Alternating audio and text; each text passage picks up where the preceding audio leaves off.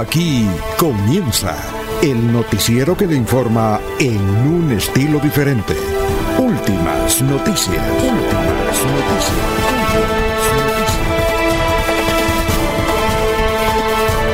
La información analizada por los expertos, sin sesgos, explicada con detalles, sin tanta carreta. Últimas noticias por Radio Melodía, también por Facebook y YouTube Radio Melodía. Director Alfonso Pineda Chaparro.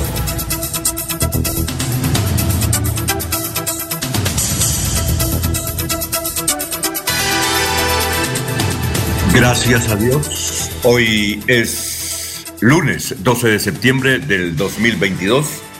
Nos abre el micrófono Arnulfo Otero Carreño para hablar aquí por Radio Melodía 1080M. Estamos por Facebook, estamos por YouTube, estamos por la aplicación de Radio Melodía.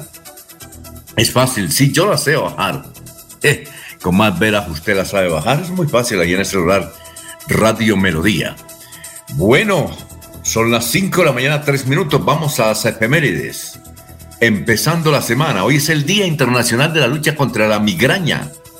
Hoy es el Día Internacional de la Lucha contra la Migraña. Son dolores de cabeza, esa cefalea tremenda. Básicamente las mujeres son las que sufren de migraña y desde muy pequeña. Desde muy pequeñas, jóvenes, eh, desde la adolescencia comienza ese, eh, eh, ese dolor. Hoy es el Día Internacional del Crochet. Vea usted. Día Internacional de Crochet. Pero para todas aquellas personas que se dedican a ese, eh, ¿qué? Eh, a esa actividad tan antigua. Y en, el mundo hay cadenas de crochet. Aquí en, allí en Bucaramanga, en diferentes partes hay clubes, hay comunidades. Y básicamente, el 90% de las mujeres son las que se dedican, es decir, eh, los que se dedican al crochet, el 90% son mujeres. Bueno, un día como hoy, en 1959, se emite por primera vez en Estados Unidos esta gran serie de televisión que no nos la perdíamos, Bonanza. Bonanza. Qué buena serie. Aún la repiten por ahí. Está en YouTube, inclusive. Para recordar buenos tiempos. Un día como hoy, en 1973. Eh, ah, no, perdón, un día como ayer, 11 de septiembre de 1973, fue muerto de un golpe de Estado Salvador Allende. ¿Ah? Dice que lo, suicidaron. Eh, Pinochet dijo que se había suicidado, ¿no? Bueno, un día como hoy en el 2001, no, un día como ayer, en el 2001, atentado de las Torres Gemelas. ¿Recuerdan ustedes? 2001. Saldo hasta ahora, 3.000 personas muertas. Bueno, 1951, un día como hoy nació Sabú, extraordinario cantante argentina. Recuerdo yo la canción eh, Manda, Manda Rosas a Sandra. Muy bien, Sabú murió muy joven, hace unos años. Venía mucho Bucaramanga. Bueno, un día como hoy, en 1988, fallece el gran pianista de salsa Charlie Palmieri. Dicho esto, a las 5 de la mañana, 6 minutos, Vamos a saludar a nuestros compañeros que ya están en la eh, emblemática ya mesa virtual de Radio Melodía. Laurencio Gamba está en Últimas Noticias de Radio Melodía 1080 AM.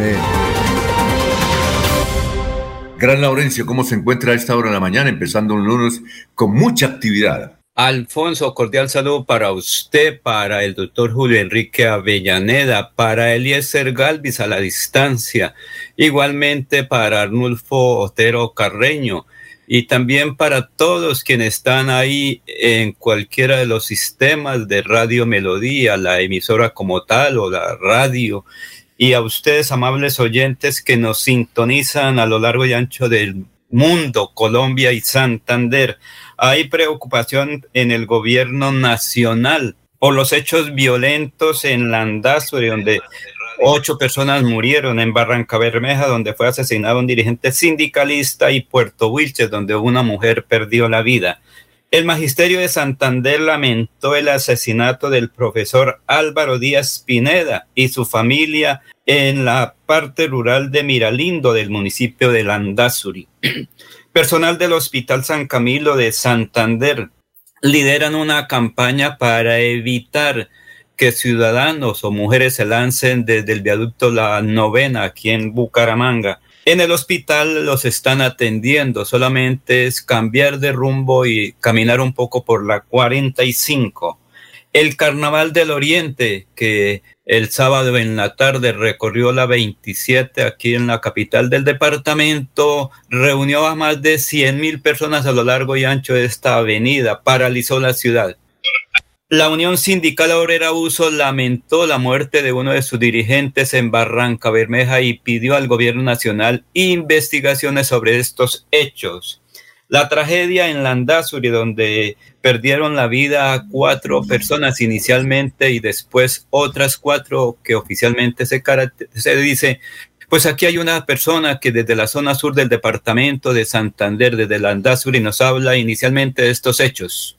No, eso, la tragedia por allá en Iralindo fue terrible. Sí, es que los entraron a asaltar, entonces, para robar, mataron a los cuatro, a la señora, la empleada, también la mataron, la mandaron por el segundo piso. Y ella cayó al primer al patio y quedó viva. Y ella fue la que se fue y dio, dio la cuenta a la gente vecina. Y todos los vecinos se vinieron y mataron a primero a dos que encontraron por ahí cerca. Y según dicen como que mataron a todos los cinco que cometieron el atroz crimen con los profesores, decir, que y que eran de parecer todos venezolanos, como que sido trabajadores de la finca, porque es que el señor tenía una plata o había hecho un negocio, ellos creían que él tenía la plata ahí. Y parece que ya los cogieron a todos también. Gente que se organizó y arrancó a correr por toda la vereda a, coger.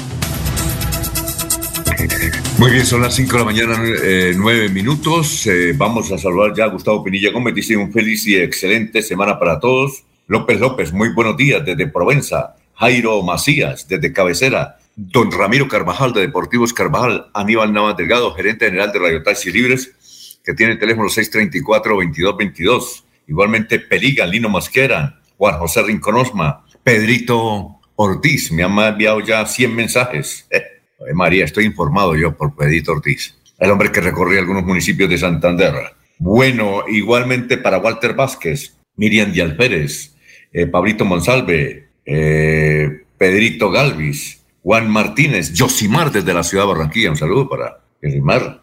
Eh, también Juliana desde Campo Hermoso, Beatriz de Ruitoque, Julián Bonilla desde la Mesa de los Santos. Gracias, gracias por la santonía. Bueno, vamos a saludar como se merece al doctor Julio Enrique Avellaneda. Ya tenemos las 5 de la mañana, 10 minutos. Julio Enrique Avellaneda está en Últimas Noticias de Radio Melodía 1080 AM. Bueno, doctor Julio Enrique Avellaneda, tenga usted muy buenos días. ¿Y dónde se encuentra? Director, cordial saludo para usted, para Laurencio, para Arnulfo, para Jorge, para Eliezer, para todos los compañeros en la red y por supuesto para toda, toda la amable audiencia de la potente Radio Melodía. No, Alfonso, estamos ya en la ciudad de Bucaramanga después de haber atendido algunos compromisos profesionales y académicos por fuera de nuestra habitual sede. Muy bien. Eh, ¿Y cuál es el santo de hoy, lunes 12 de septiembre? Hoy, Alfonso, los santorales realzan el nombre de la Virgen María, pero en el caso colombiano eh, hay una celebración especial, una recordación eh, en relación con el santuario de Nuestra Señora de las Lajas, que está ubicado ahí en el municipio de, Ipiales, la zona que marca los límites con la República del Ecuador. De hecho, es un santuario que, que los dos países, que los fieles de ambas eh, sociedades comparten, ¿no? Hay un gran fervor en el sur del país, en el norte del Ecuador, por, por la Virgen y particularmente por Nuestra Señora de las Lajas. Santuario que como la generalidad de este tipo de, de sitios tiene, tiene leyenda, ¿no? La leyenda de que una india hace años pues buscaba leña y observó en una roca la presencia de la Virgen y dio inmediato eh, aviso al, a las autoridades eclesiásticas de Ipiales y entonces, constatada efectivamente la presencia de esa imagen, decidieron construir un templo, un templo, Alfonso, que duró aproximadamente 35, 40 años en su construcción, un santuario que es por lo demás hermosísimo, con un estilo arquitectónico muy, muy particular, una obra construida en un sitio eh, escarpado, realmente muy difícil desde el punto de vista de la, de la ingeniería como de la arquitectura, realmente un monumento imponente que permite congregar a los fieles de la Virgen, particularmente Nuestra Señora de las Lajas. Se denomina Las Lajas ese santuario porque allí hay unas piedras que tienen esa, esa configuración, ¿no? Piedras que son lisas, que son eh, llanas, losas, ¿no?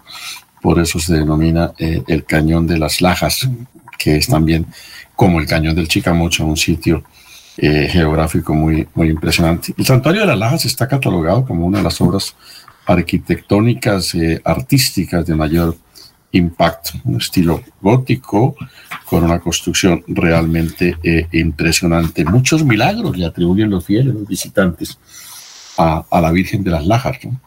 Muchos enfermos, muchas personas eh, accidentadas que para su rehabilitación finalmente buscan la fe y dicen haber encontrado allí la solución a sus dolencias. Bueno, ya 23 personas estamos en Facebook, también unas tantas en YouTube, igualmente por melodíaenlínea.com, también nos escuchan por eh, 1080 por donde nos quiera escuchar. Bueno, eh, ¿y cuál es la frase de hoy? Hoy 12 de septiembre, son las 5.14 minutos.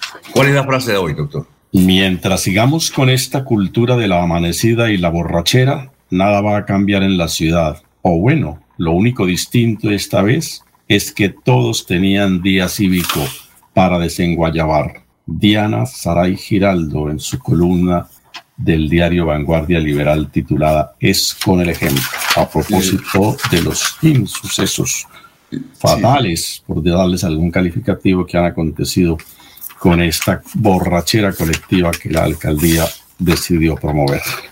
Lo, lo vamos a comentar, doctor, y espero que afínese un comentario porque yo también voy a dar mi punto de vista más adelante, pero también los oyentes.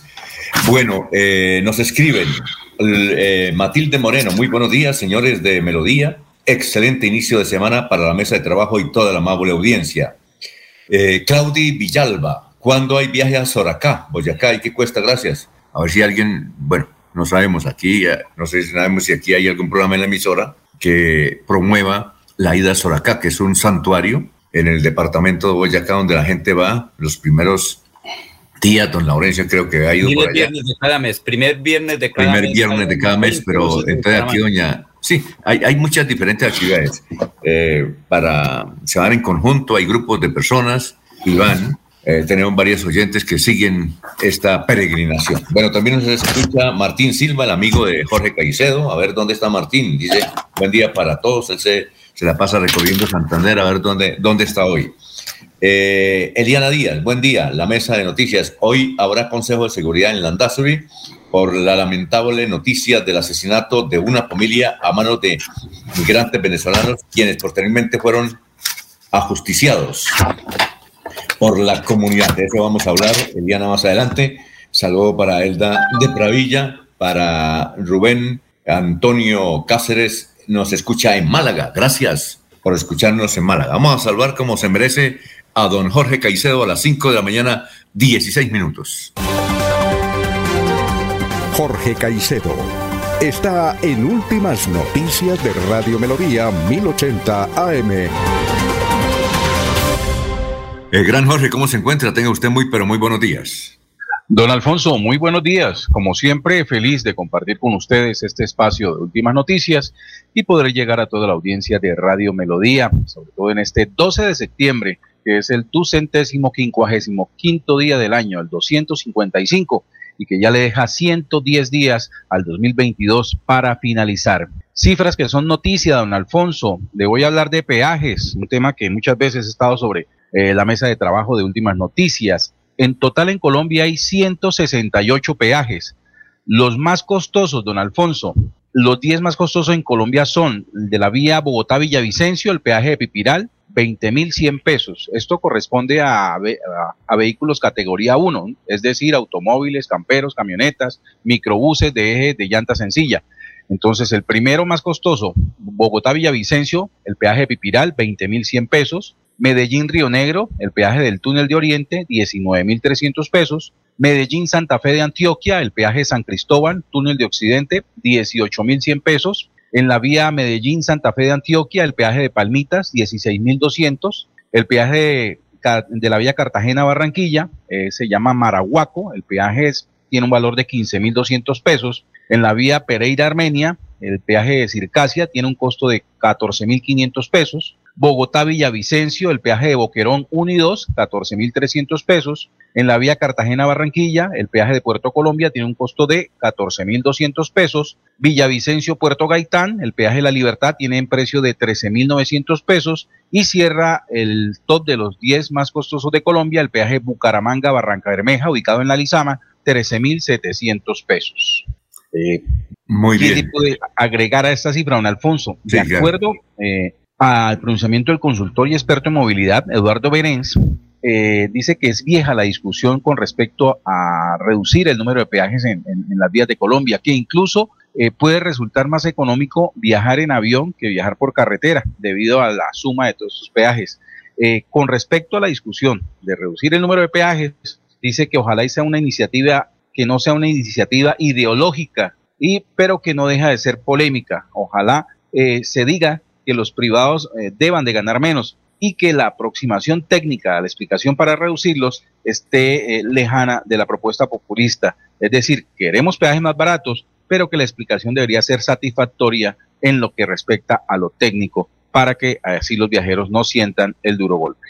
Bueno, antes de ir con Luis José Arevalo, con el pensamiento de hoy nos escribo en Eliezer Galvez, un hombre trabajador, dinámico, Dice, muy buenos días, me encuentro en el estado de Indiana, en Estados Unidos, en una pequeña ciudad llamada, se escribe Jasper con J, no sé si se pronuncia Jasper. Por aquí estaré con una parte de mi familia varios meses y por su rutina de actividades saldremos temprano de casa. Por esta razón, muy pocas veces podré acompañarlos en el noticiero. De todas maneras, cuando esté en casa, me reportaré. Un abrazo para ustedes y para todos los oyentes que se encuentran en Indiana. Ojalá. Éxitos, buen viento. Bueno, no sé si por allá, pero se puede decir buena mar. Pero bien, en todo caso, Eliezer eh, nos está escuchando, tiene muchas actividades, él cuando va no es de paseo, él va a producir. Medellín iba a producir. Ahora en Orlando y otras ciudades de Estados Unidos va a producir, hombre, produce. Recuerdo que en 1990 y algo, no, 2000, 2000 algo, 2006, bueno, en, en el Mundial de Alemania, eh, doctor Julio, ¿en qué tiempo fue el Mundial de Alemania? ¿2006 creo? ¿2007? 2000, 2000 algo, ¿no? El Mundial de Alemania, el Mundial del célebre gol de Freddy Rincón es en 1990, si mal no estoy, Alfonso. No, no, no, no, no. ¿Y el Mundial de Alemania cuándo fue? Eso fue después. Eh, 2006. 2006. 2006 tal vez, sí. Sí, allá estaba Don Eliezer no disfrutando de vacaciones, sino trabajando. Era nuestro corresponsal. Fue allá y nos cubrió la información para Radio Melodía. Igualmente cuando se va a Buenos Aires a trabajar. Así es que Don Eliezer para adelante. Bueno, doctor Luis José Arevalo, dicho esto, eh, esperamos su pensamiento para alegrarnos el día. ¿Cómo se encuentra? Muy buenos días, estimados oyentes y periodistas del noticiero Últimas Noticias de Radio Melodía. Feliz semana para todos. El pensamiento de hoy es del filósofo Albert Pique, quien dijo, lo que hacemos por nosotros mismos muere con nosotros. Lo que hacemos por los demás y por el mundo permanece y es inmortal. Porque la vida es hoy, mañana sigue. Muy, muy bien, son las 5 de la mañana, 22 minutos. Antes de ir con el resumen de las noticias Melodía, aquí nos escribe Yosimar. Dice, no solamente en Santander hubo, hubo tragedia. Eh, nos acaban de indicar aquí en Barranquilla que hubo una masacre aquí en Barranquilla y hasta el momento se han confirmado seis personas muertas. Seis personas muertas. Pregunta Yosimar, ¿no es que con Petro se acababan las masacres? Bueno, pero en todo caso, eh, el dato preocupante. Vamos con el resumen de las noticias a las 5 de la mañana, 21 minutos. Alfonso Pineda Chaparro está presentando Últimas Noticias. Este es el resumen hoy, 12 de septiembre del 2022 en Melodía. Pues la tragedia en Landazuri, una pequeña localidad de Santander, cacaotera, de clima cálido, ahí en las estribaciones del Magdalena Medio. Fueron cinco empleados, varios de ellos venezolanos, los autores de esta tragedia en una vereda lejana de Landazuri, de donde fue sacrificada la familia del profesor Álvaro Díaz Pineda, a él lo mataron, a su esposa y a sus dos hijos adolescentes. 250 mil personas permanecieron ayer sin servicio de agua potable en la ardiente Barranca Bermeja. El gerente de aguas de Barranca Bermeja, Carlos Arturo eh, Aldana, explicó que la falta de agua obedeció a las fallas de las plantas eléctricas que soportan la conducción del agua. Pero se estima que en próximos minutos se normalice totalmente no solamente el servicio de energía, sino el servicio de agua. Además, porque hubo un vendaval en esa zona del Magdalena Media que acabó con muchas torres. Desconcierto en Barranca Bermeja a propósito por el asesinato del dirigente sindical Sivan Estambrea Vargas.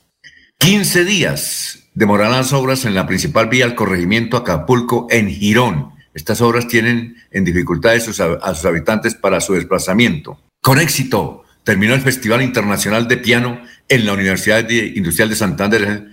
Es el evento número 39. Los reconocidos músicos cubanos Chucho Valdés y Paquito de Rivera se presentarán el próximo sábado 17 de septiembre a las 7 y 30 de la noche en el Teatro Santander para continuar con la temporada de jazz de este escenario cultural. Se iniciaron sendas investigaciones contra dos funcionarios, uno de la alcaldía de Bucaramanga y otro de la gobernación, que luego del concierto o del megaconcierto el jueves, el viernes en estado de embriaguez atropellaron a peatones, dos de ellos aún graves. ¿Qué noticias destacamos en Melodía en línea.com? Esta, las decisiones del gobierno nacional para rebajar las altas tarifas de energía. Eso está en Melodía en línea.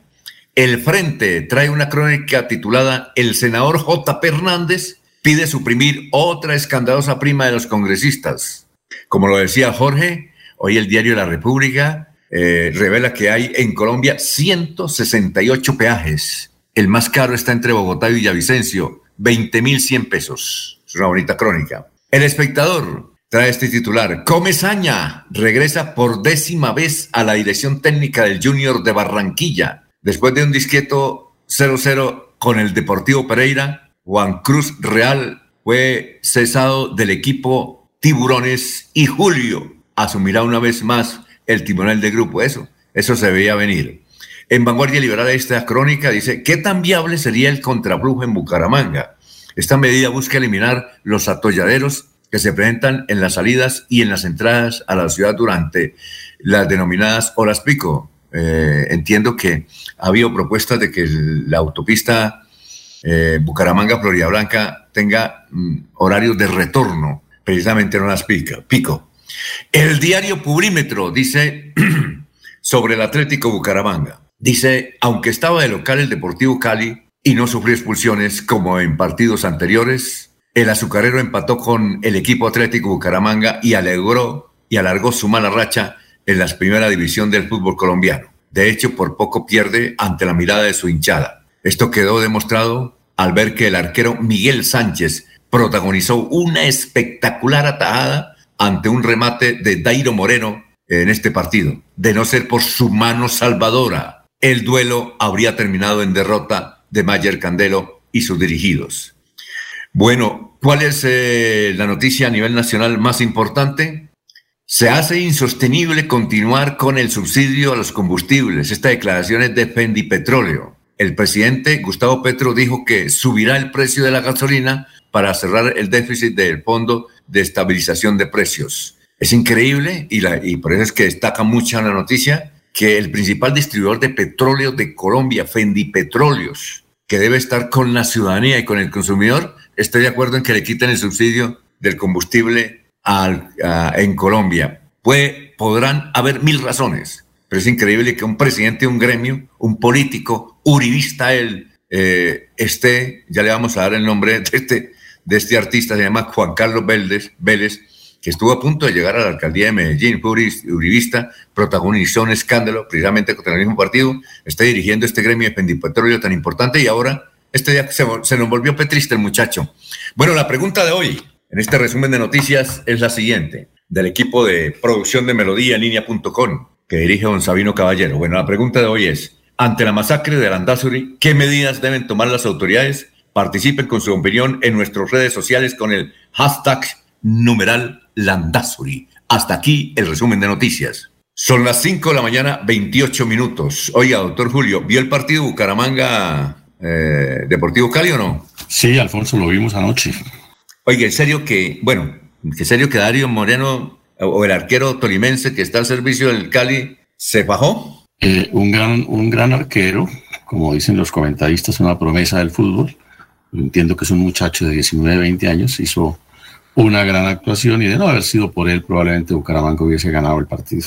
¿Y dice que le tapó un penalti a, a Sherman? A Sherman, efectivamente, le atajó un, un penalti que hubiese podido desequilibrar el partido y haber puesto al Bucaramanga en condición de ganador.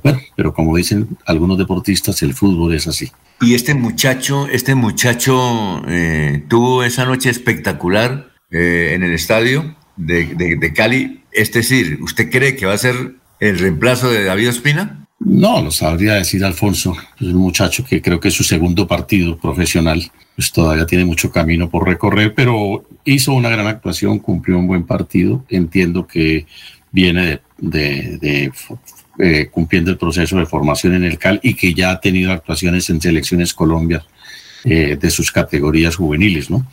Entonces, pues está seguramente señalado ahí por los directores técnicos de las nuevas generaciones como, como uno de los eh, jugadores que, de cumplir el proceso puede llegar a una meta alta. Muy bien, nos escribe Abelardo Correa, dice, ciudad que se, se debate entre ser una megaciudad moderna y un pueblo con semáforos y puentes peatonales gracias a sus dirigentes políticos. Bueno, muy amable por la sintonía. Estamos en Radio Melodía, vamos a hacer una pausa, son las 5 de la mañana, 30 minutos. En Melodía valoramos su participación. 316 550-5022 es el WhatsApp de Melodía para que entremos en contacto. Envíenos videos o fotografías de las noticias de su comunidad y las publicaremos en nuestros medios digitales. 316-550-5022. El WhatsApp de Melodía para destacar su voz. Melodía, la que manda en sintonía.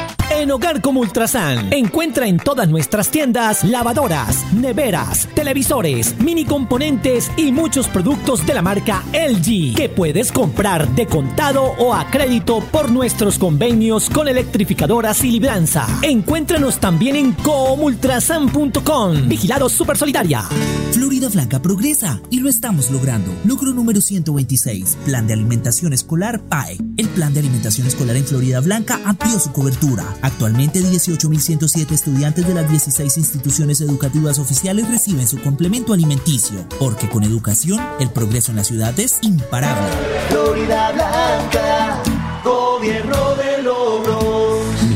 Moreno Alcalde. Mercamágico Cajazán. El día 10 de cada mes te damos el 10% de descuento en todo el supermercado por ser nuestro afiliado. Además, recibes un 10% adicional de descuento en referencias seleccionadas. Ponte la 10 y lleva felicidad a tu hogar. Exclusivo para afiliados a Cajazán. Aplican términos y condiciones. Vigilado Supersubsidio. Se va la noche y llega últimas noticias. Empezar el día bien informado y con entusiasmo.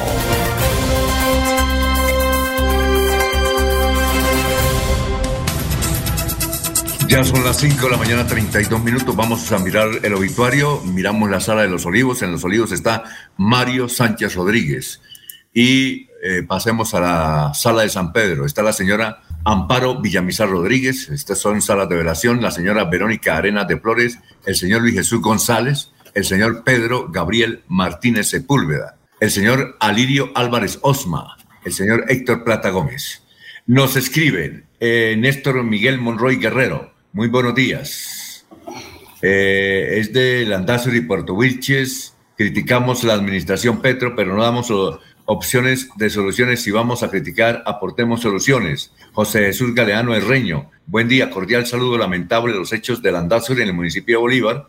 Viví, eh, en el municipio de Bolívar vivimos una situación parecida hace 20 años, cuando masacraron e incendiaron una familia de nueve integrantes. Eh, y recuerdo que hace unos cinco años, ¿no? O menos, tal vez, en Charalá también fue masacrada una familia por venezolanos, por venezolanos. Bueno, Mm, son las 5 eh, de la mañana, 33 minutos. Doctor Julio, doctor Julio. Sí, Alfonso. Vamos a hablar del megaconcierto. Eh, le voy a hacer esta pregunta y ahí creo que, que va mi, mi parecer, puede estar equivocado. hombre, Bucaramanga necesita actividades. Se reclaman muchos conciertos, que por qué vienen siempre a Medellín, Cali, Bucaramanga, inclusive Pereira, Barranquilla, pero Bucaramanga no hay mega conciertos. Pues tuvimos la dicha de tener un mega concierto, eh, donde no salió un solo peso de la administración pública. Eh, inclusive había una administración municipal que iba a comprar unas boletas para dárselas y premiar a, algunos dirigentes sociales, pero ese proyecto no, no se pudo hacer y entonces no compraron las boletas. Pero un mega, un mega concierto que eh, eh, nos llamó uno, el, el, gerente de un hotel, no es el doctor Benjamín Flores, sino el gerente y dueño de otro hotel, y me dijo, oiga, Alfonso, diga que hay que hacer esos mega conciertos porque eso nos, pidió, nos, nos permitió a los hoteleros respirar un poco, tuvimos mucha ocupación, delegaciones, alojé en mi hotel, muchas delegaciones, sobre todo gente joven, que venían con sus padres, profesores, algunos porque venían premiados a ver el concierto de la ciudad de Bucaramanga. Hombre, que se comete uno y otro error, sí, pero expréseme, exprésele al alcalde Juan Carlos Cárdenas y al gobernador Mauricio Aguilar una felicitación por este megaconcierto. Ah, que se presenta así. Dijo, yo tengo un hotel en Barranquilla. Ojalá miraran las noticias en Barranquilla al final del carnaval, cuántas personas muertas. Y allá hay asueto durante ocho días. Dijo, tengo también un hotel en Valledupar. Pregunto, ¿quién trabaja en Valledupar durante el Festival Vallenato? Que se presentan situaciones, sí. Hay muertos también, sí. Pero hombre, no comiencen a caerle al alcalde y al gobernador porque está en estos, estos espectáculos. Entonces no los traigan. No los traigan porque porque sucede que sí, primero la vida, pero entonces no se puede hacer absolutamente nada, hay que acabar con los carros, hay que acabar con eh, las diferentes actividades de movilidad, porque, porque hay accidentes de motos, entonces ya no puede haber motos. Yo le dije, señor, me gustaría tener su, su, entrevista el próximo lunes, eso fue el sábado, creo que me llamó el domingo, sí, fue el sábado, porque yo le voy a trasladar eso a la gente. Me pareció bueno el comentario, así lo voy a decir, lo voy a entregar porque es que le están dando madera al alcalde y al gobernador. Sí, hay muchachos irresponsables como el que se denunció del Instituto Municipal de Cultura, otro de la gobernación. Y hubo muchos otros hechos, no solamente eso, nos reporta la Dirección de Tránsito. La cantidad de borrachos que entraban a una tienda, por ejemplo, de un barrio de Bucaramanga y trataron de, ahorcar a la tendera. Eh, eso, eso ocurrió.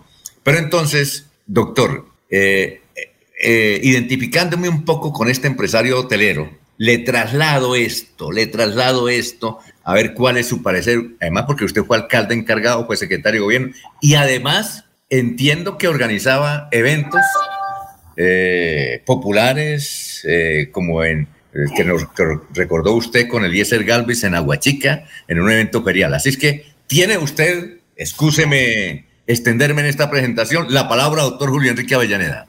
Alfonso, pues ni tanto que no alumbre pero tampoco tanto que queme, ¿no? Decían las abuelas aplicando un, viejo dicho. Eh, pues obvio que este tipo de eventos se requieren en la ciudad de Bucaramanga de vincularse, Bucaramanga de contar con la presencia de artistas eh, de talla internacional, permitirle al público, a sus fans, a, la ciudadanía en general, poder presenciar eh, eventos de esta naturaleza, ser partícipe y disfrutar con los artistas eh, sus eh, distintas presentaciones, sus distintas eh, interpretaciones, ¿no, Alfonso?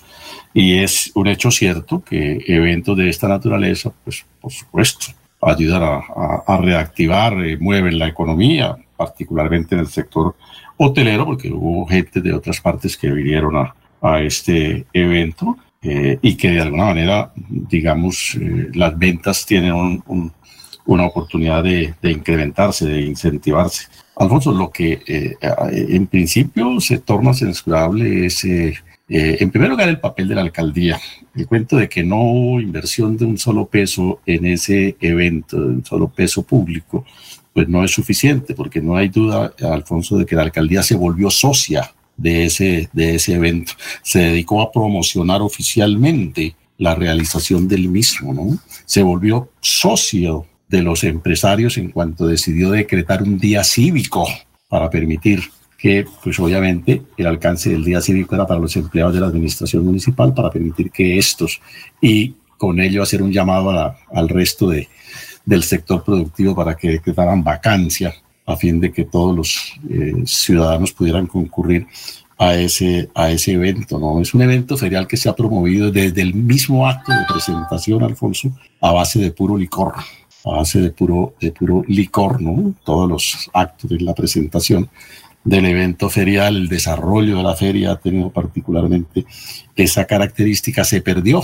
el sentido y el sabor que de administraciones anteriores.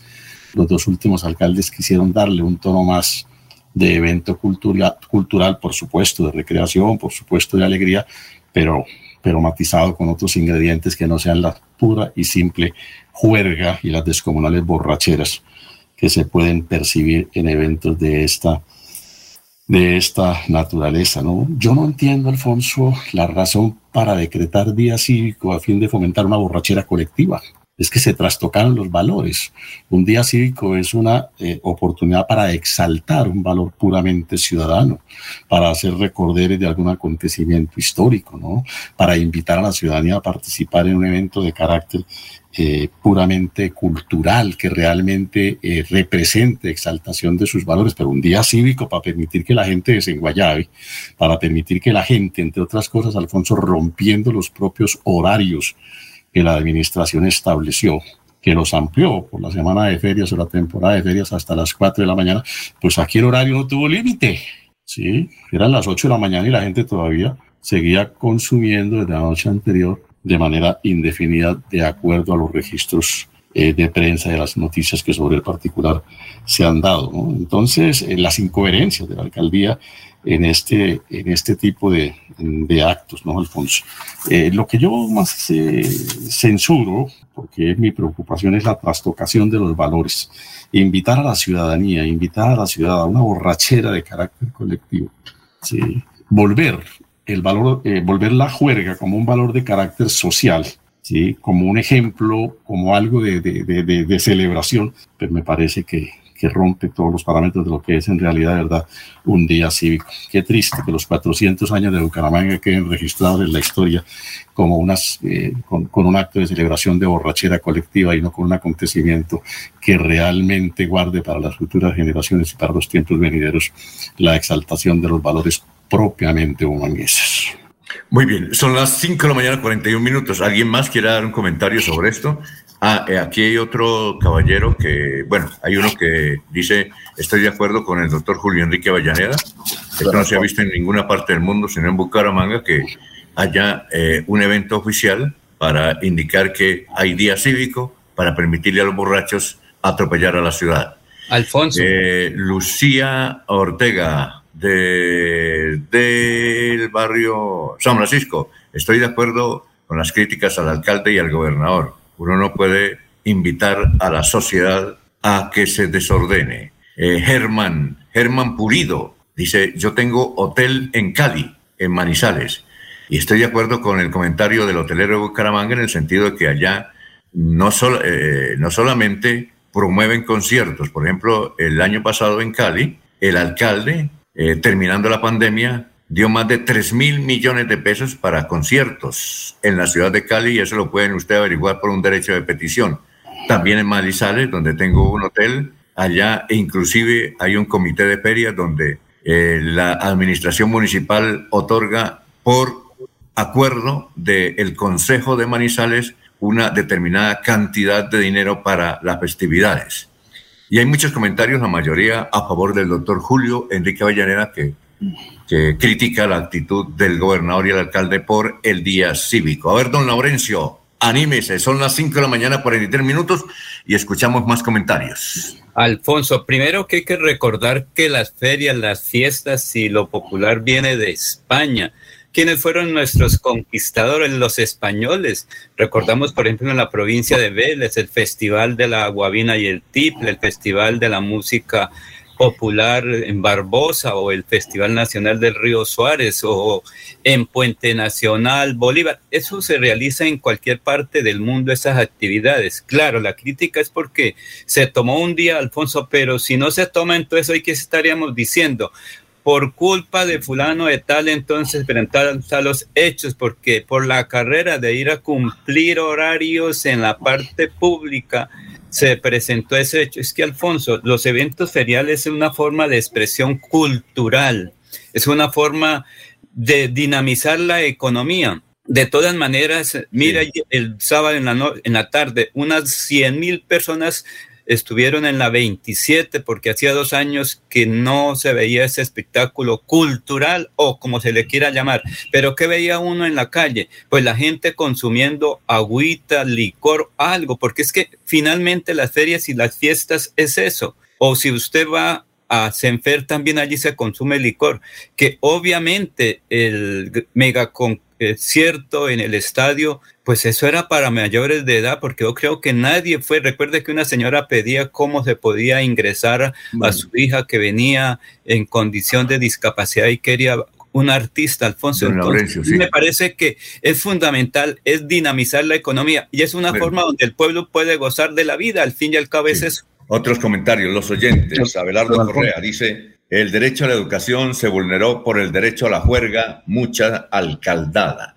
A ver, don Jorge, ¿tiene, ¿cuál es su criterio, su comentario al respecto? No, no, es un comentario con respecto a, lo sucedido. Pues es muy de acuerdo en lo que dice el doctor Avellaneda. Además, porque es que los protagonistas no pueden entrar a la tarima o salir a la tarima de acuerdo a los comentarios de la audiencia. ¿sí? Desde que se comenzó a promover ese espectáculo, se le pidió a las autoridades que, fueran claros en su posición. Primero, promovieron el evento. Segundo, salir a explicar que ellos no tenían nada que ver. Tercero, que ahora sí y luego que no, que ya no. O sea, primero que sean sinceros con la comunidad, con los ciudadanos y le digan si tienen o no participación las autoridades en ese tipo de eventos, que a la larga, pues, por lo que llama la, juerga, pues, se dieron algunos aspectos negativos, como el incidente, pues, que destacó los titulares del sábado, del viernes en la mañana, con respecto a este eh, conductor en, en, estado embriaguez que, que arrolló a estas dos mujeres pero lo que me asiste a mí también es después, de, después del evento y después de los incidentes, eh, las medidas que toman las autoridades, y es una pregunta para el doctor Avellaneda. Está claro que la persona implicada en este incidente es un contratista del Instituto Municipal de Cultura y Turismo de Bucaramanga. ¿Él estaba en el evento representando a la entidad o era un particular disfrutando de la oportunidad de ver ese espectáculo? Si este incidente se dio en alguna de esas dos circunstancias, en ese caso el alcalde de Bucaramanga estaba en, la capacidad o con, o con el suficiente eh, mérito para cancelar el contrato de esta persona. Esa reacción es válida, ya que este incidente pues se da primero por fuera de su horario laboral, si es que lo cumple, y segundo, eh, eh, si, si, si, si el, el, el, código laboral en ese momento permite ese tipo de reacciones o decisiones frente a, un contrato de prestación de servicios. Doctor, doctor Julio. Pues eh, Jorge, eh, esa, esa, esa, terminación del contrato eh, ordenada por el alcalde puede tener también algunas dificultades de carácter jurídico, ¿no? Pues, en, principio habría que mirar qué conexión tiene el hecho con el, con el desarrollo, con el cumplimiento de las obligaciones contractuales. Si estaba previsto que no se podía emborrachar, que no podía amanecer, en fin, ese tipo de, circunstancias, porque lo que uno aprecia de entrada es que entre el triste episodio del contratista y, el contrato, en principio no hay una conexión, una causal, que permita inferir una orden o, llegar a una orden terminante, de dar unilateralmente por terminado ese, ese contrato eh, de prestación de servicios. ¿no? Habría que mirar detenidamente el texto del, documento, las obligaciones adquiridas por eh, el contratista. Me parece en principio que es más eh, la manera de querer lavar las manos la administración municipal, haciéndole ver a la ciudadanía que tomó la medida ejemplar de destituir al funcionario, cuando en realidad de verdad ni eso borra la falla de haber decretado un día cívico para una juerga colectiva ni borra, eh, por supuesto, las, eh, las lesiones, ¿no? las consecuencias que generó el accidente en las dos eh, víctimas, la señora y, y, su hija o su familiar. Bueno, tenemos oyentes. William Niño, bombero de Suratá, dice, buenos días, don Laurencio, el megaconcierto no es nada cultural. Me extraña su posición. Y dice además, tiene mucho más de cultura y sociológico el desfile de carrozas de las diferentes provincias, aunque se consume licor la organización es netamente cultural. Eh, mm, a ver, eh, Lorenzo, Lorenzo Martínez también nos escribe. Dice, bueno, Alfonso. es increíble que el doctor Julio Enrique Avellaneda tenga esa posición. lo invito a que vaya a los carnavales de Barranquilla para que... No, pero, pero permítame, permítame justamente, Alfonso, es que es los, los carnavales de Barranquilla tienen un sentido cultural, histórico, corresponde a la tradición como lo tiene el, como lo tiene el Festival Vallenato. ¿Sí? Esos son dos hechos totalmente eh, distintos. Es que aquí, con este concierto, no se está exaltando ningún valor cultural y ninguna tradición de la región ni de los humangueses, Alfonso. Ahora, los días cívicos es para permitir que la ciudadanía participe, pero un día cívico en el que hay que pagar 200 mil, 300 mil millones de pesos para poder participar del evento, pues desde luego que no es un día cívico, Alfonso. Día cívico con mayor sentido podría decretarse para que la gente viera los espectáculos de las carrozas, por ejemplo, que de alguna manera representan los valores y las tradiciones de la región, que es en realidad un espectáculo cultural al que todo el mundo puede concurrir. Día cívico, si se quiere, aunque sería discutible su connotación, para que la gente viera los carros, las motos, todo ese tipo de eventos al que el ciudadano del común puede asistir, pero no puede ser día cívico para decir a los que pueden gastar, vayan y emborráchense y el otro día no se preocupen por trabajar. Bueno, vamos a una pausita. Son las 5 de la mañana, 50 minutos. Estamos en Radio Melodía. Cada instante de la vida lo podemos disfrutar si lo mejor del amor siempre está ahí. Así que aprovecha y abraza a tus hijos. Conversa con los abuelos. Juega con tu mascota. Disfruta un café con los amigos. Da gracias por cada momento, porque cada uno de ellos será más vida para ti. Los Olivos, un homenaje al amor. En Financiera como Ultrasan tenemos una mega tasa para tus CDATs. Acércate ya a cualquier agencia de Financiera como Ultrasan. Abre tu CDAT, aprovecha la mega tasa y prepárate para ver crecer tu dinero. En Financiera como Ultrasan tus inversiones crecen de manera rápida y segura. Financiera como Ultrasan, vigilada supersolidaria inscrita a Fogacop. Aplica condiciones y restricciones. Se va la noche y llega últimas noticias. Todos los días, desde las 5 de la mañana, empezar el día bien informado y con entusiasmo.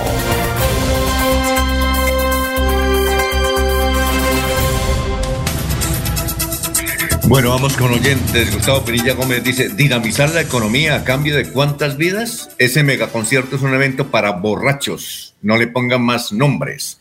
Recuerden la pregunta de hoy. La pregunta de hoy tiene que ver con la masacre de Landazuri. Dice eh, Melodía, pregunta hoy, o la pregunta Melodía, ante la masacre en Landazuri, ¿qué medidas deben tomar las autoridades? Participe con su opinión en nuestras redes sociales con el hashtag eh, numeral Landazuri. Bueno, y a propósito, Jorge y Laurencio, ¿cuántos fueron los muertos en Landazuri? Pues es que aquí hay una información que da la cadena NS, eh, CNN y señala que son ocho los muertos, cuatro de la familia del profesor Díaz, inclusive hay un comunicado del Sindicato de Educadores de Santander, ahí lo envió eh, don Mauricio Martínez, indicando que el profesor Abelardo Díaz Pineda era un gran dirigente de los educadores eh, tenía uh, una finca, trabajaba, producía además en el sector agropecuario allá en Landazuri. Y nos dice también un ciudadano que nos escribe desde Landazuri, eh, Luis Arturo Coronado Peña, y nos dice que fueron cuatro, ocho los muertos, cuatro inicialmente y eh, otros cuatro que la misma población encontró y los mató, dos de ellos venezolanos. entonces son ocho Además, además que los autores del crimen son cinco, pero le dieron, eh, persiguieron a la gente. Don Carlos Arturo nos dice que esta vereda, este sitio queda a cuatro horas de camino del casco urbano de Landazuri. A ver, don Laurencio, ¿usted qué datos tiene? Alfonso, lo que ocurre es que oficialmente, oficialmente, y ya está listo el señor gobernador también que nos va a hablar sobre ese tema, es que la comunidad de este sector rural de Landazuri dio muerte o ya fueron encontrados cuatro cadáveres de los presuntos homicidas y cuatro de las personas que fallecieron o murieron en los hechos violentos en la casa. Hasta ahí son ocho personas. Pero la quinta persona que estaría vinculada a este hecho lamentable, al parecer está pues eh, también fue sacrificada o como la gente dice allá, murió violentamente también por parte de las comunidades. Lo que ocurre es que es una zona bastante distante donde las autoridades todavía no han llegado. Hasta hoy, van a llegar en helicóptero, porque allí difícilmente ingresa la gente en motocicletas. Entiendo que es una zona bastante eh, con dificultades por la temporada de lluvia, entonces por eso se tiene que hacer el desplazamiento es a pie o en helicópteros, por eso la situación allí conocida. Lo que ocurre es que hasta ahora oficialmente han logrado eh, recuperar los cuatro cadáveres de las víctimas iniciales del profesor y su familia y cuatro cadáveres de los presuntos eh, homicidas y una quinta persona que estaría, no se sabe si ya fue eh, encontrada o no. Solo ahora oficialmente se conocerá esa versión, Alfonso, pero ahí está ya listo el señor gobernador de Santander, Mauricio Aguilar Hurtado, quien habla también sobre este hecho. Vamos a escucharlo, claro, vamos a escucharlo. Pasada la medianoche, 30 minutos, en el municipio de Landazuri, en la vereda Buenos Aires del corregimiento Plan de Armas, fue asesinado el profesor Álvaro Díaz junto a su esposa y sus dos hijos de 20 y 13 años de edad. Al parecer este múltiple homicidio fue cometido por ciudadanos de nacionalidad venezolana con armas cortopunzantes. Una quinta persona resultó herida y salió huyendo del lugar, Natalia Calle que al pedirle auxilio a la comunidad, esta misma ha hecho justicia por su cuenta quitándole la vida a cuatro de los asesinos. Hay otra quinta persona que se está buscando, investigando y que haría parte de este macabro crimen.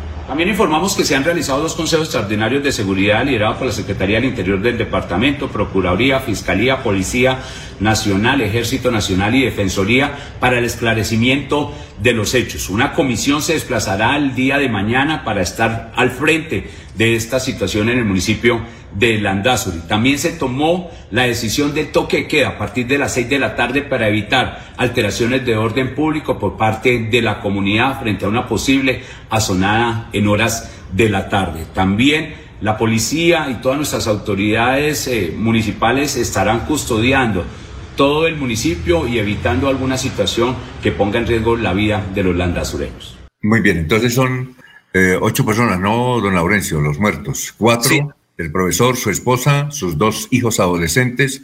Eh, una muchacha se salvó, la, muchacha empleada de servicio. Hay muchas versiones. Una de las versiones es que eh, los venezolanos estaban trabajando ahí como obreros. Eh, se producía cacao, se producía caña, aguacate y estaban trabajando normalmente. Parece que el profesor recibió una importante cantidad de dinero el viernes por la noche hubo, o el, sí, el viernes por la noche el sábado por la noche hubo una fiesta eh, brindada por los patronos a los trabajadores y ahí hubo discusiones también, hubo discusiones por efectos del licor. Al final, no solamente las cuatro personas muertas, sino que incendiaron la vivienda y comenzaron a correr. Otras personas que estaban en la aparente reunión familiar eh, alertaron a, a los vecinos, salieron de las fincas, los corretearon, los encontraron y los mataron. Eh, pero esos cadáveres no han sido. Ah, bueno, usted dice que hasta ahora, porque es que la vereda. Usted la conoce, Laurencio, usted que camina tanto. Eh, algo, sí, Alfonso, algo. Pero es que fue, mira, Alfonso, es que parece que iban a darle muerte a la señora, digamos, eh, que estaba ahí atendiendo la familia. Ella la lanzaron como de un segundo piso y cayó al piso ahí de la casa pero ella no murió, por eso ella toma su celular y llama a vecinos rápidos, que esa es otra versión, ¿cierto?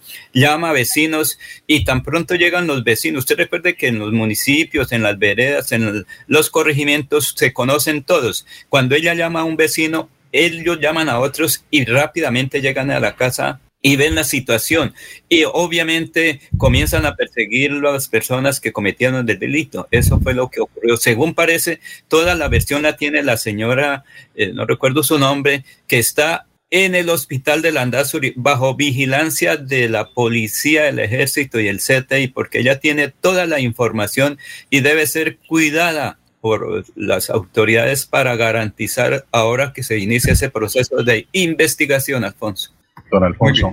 Sí, cuénteme, Jorge, 559. Aunque, las autoridades no lo han confirmado eh, por fuentes en el terreno y un trabajo periodístico que ha realizado el portal Ecolecua y la emisora Sonorama Estéreo de, de, Cimitarra, eh, que son fuentes consultadas allá en, el terreno, eh, al parecer las cinco personas que habrían sido los perpetradores de este hecho fueron localizadas por la comunidad, quien tomó justicia por mano propia, eh, basado en fotografías que ha suministrado la comunidad, eh, se daría cuenta de que las cinco personas involucradas, que estarían involucradas en este hecho, fueron eh, ajusticiadas por la comunidad. Por eso entonces la cifra se elevaría a nueve personas muertas luego de todo este insuceso que se ha dado allí en el municipio de Landazur. En las próximas horas las autoridades estarían confirmando esa quinta muerte eh, que se le atribuye pues a, ciudadanos de, nacionalidad venezolana. Eh, entonces está por confirmarse esa quinta persona muerta dentro de quienes serían los perpetradores de este hecho. ¿Usted recuerda, Jorge, o alguien recuerda aquí del grupo, que en Charalá hace unos dos o tres años también unos venezolanos trabajaban en una finca y mataron al, al dueño y a la, es decir, al, al, mayordomo, al dueño, al dueño, al dueño y a su esposa en Charalá. Estos casos han sucedido en el departamento de Santander. Eh, ¿Sí recuerdan ese episodio? Fue por robarle café, Alfonso. Recuerda que fue casi por esta época en la producción de café en el sector de Charalá y la provincia de Guanentá. Recuerde que uno de ellos ya iba para la frontera colombo-venezolana y por allá en Cúcuta o en Pamplona fue capturado. Ah, bueno, perfecto. Estaremos pendientes de eso. También hay muchos comentarios oyentes sobre el precio de la gasolina. Eh, más adelante vamos a pasar una reflexión que hace el senador Robledo hay uno de los senadores y uno de los dirigentes políticos en Colombia, el senador Robledo, que es el hombre que ha investigado más la evolución de los hidrocarburos y toda la situación energética de Colombia, e inclusive eh, se decía que hace unos 10 o 15 años que el grupo político del senador Robledo era el que manejaba prácticamente el abuso. Varios de sus dirigentes siguen a Robledo. Robledo no está de acuerdo con las políticas petroleras de Petro, hace una reflexión sobre Ecopetrol, eh, y desde luego eh, también hay un debate alrededor del precio de la gasolina. Hoy el periódico El Tiempo hace un análisis sobre el precio del petróleo y dice que si le quitan los subsidios, el galón de gasolina, que ahora está en 9 mil o 10 mil pesos en Colombia, quedaría en 16 mil pesos. Eh, esto es eso es tremendo para una economía como tan sensible como la colombiana y que realmente es uno de los pocos países en el mundo que tiene los precios tan bajos precisamente porque está subsidiado. Entonces tenemos que hacer la reflexión ahora que vengamos de los mensajes comerciales, porque hay mucho comentario sobre el particular, mucho comentario sobre el particular. Bueno, son las seis de la mañana, dos minutos, estamos en Radio Melodía. Aquí Bucaramanga, la bella capital de Santander. Transmite Radio Melodía Estación colombiana, HJMH, 1080 kilociclos, 10.000 vatios de potencia en antena, para todo el oriente colombiano. Cadena Melodía, la radio líder de Colombia.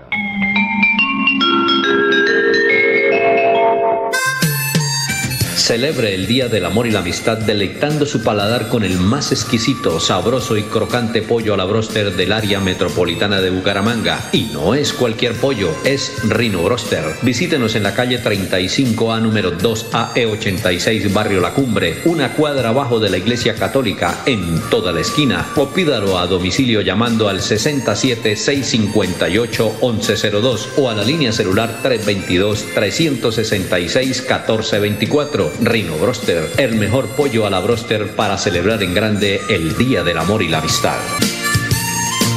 Este es el gobierno de logros que trabaja por el bienestar de nuestra gente florideña. Unidos vamos a avanzar. Gobierno de logros. Trabajamos por tu bienestar. Unidos avanzamos. Imparables por más prosperidad. Gobierno de logros. Salud y seguridad. Unidos avanzamos. Cada día una mejor ciudad. Florida Blanca. Gobierno de logros. Miguel Moreno, alcalde.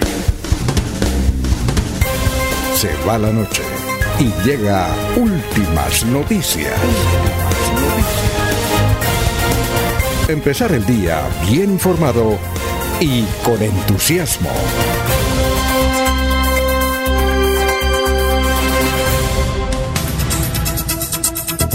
Bueno, eh, seguimos con la información. Eh, Jorge, vamos con noticias. También nos escribe aquí, a ver, eh, Rigoberto, estoy de acuerdo con el doctor Avellaneda en el sentido de que uno no debe hacer decretos para invitar a la gente a emborracharse, no debe hacer decretos para invitar a la gente a producir. Eso no es feria, eso es borrachera en directo y en vivo, como ocurrió el viernes pasado en la ciudad de Bucaramanga. Yo resido aquí en el municipio de San Gil. Muchas gracias.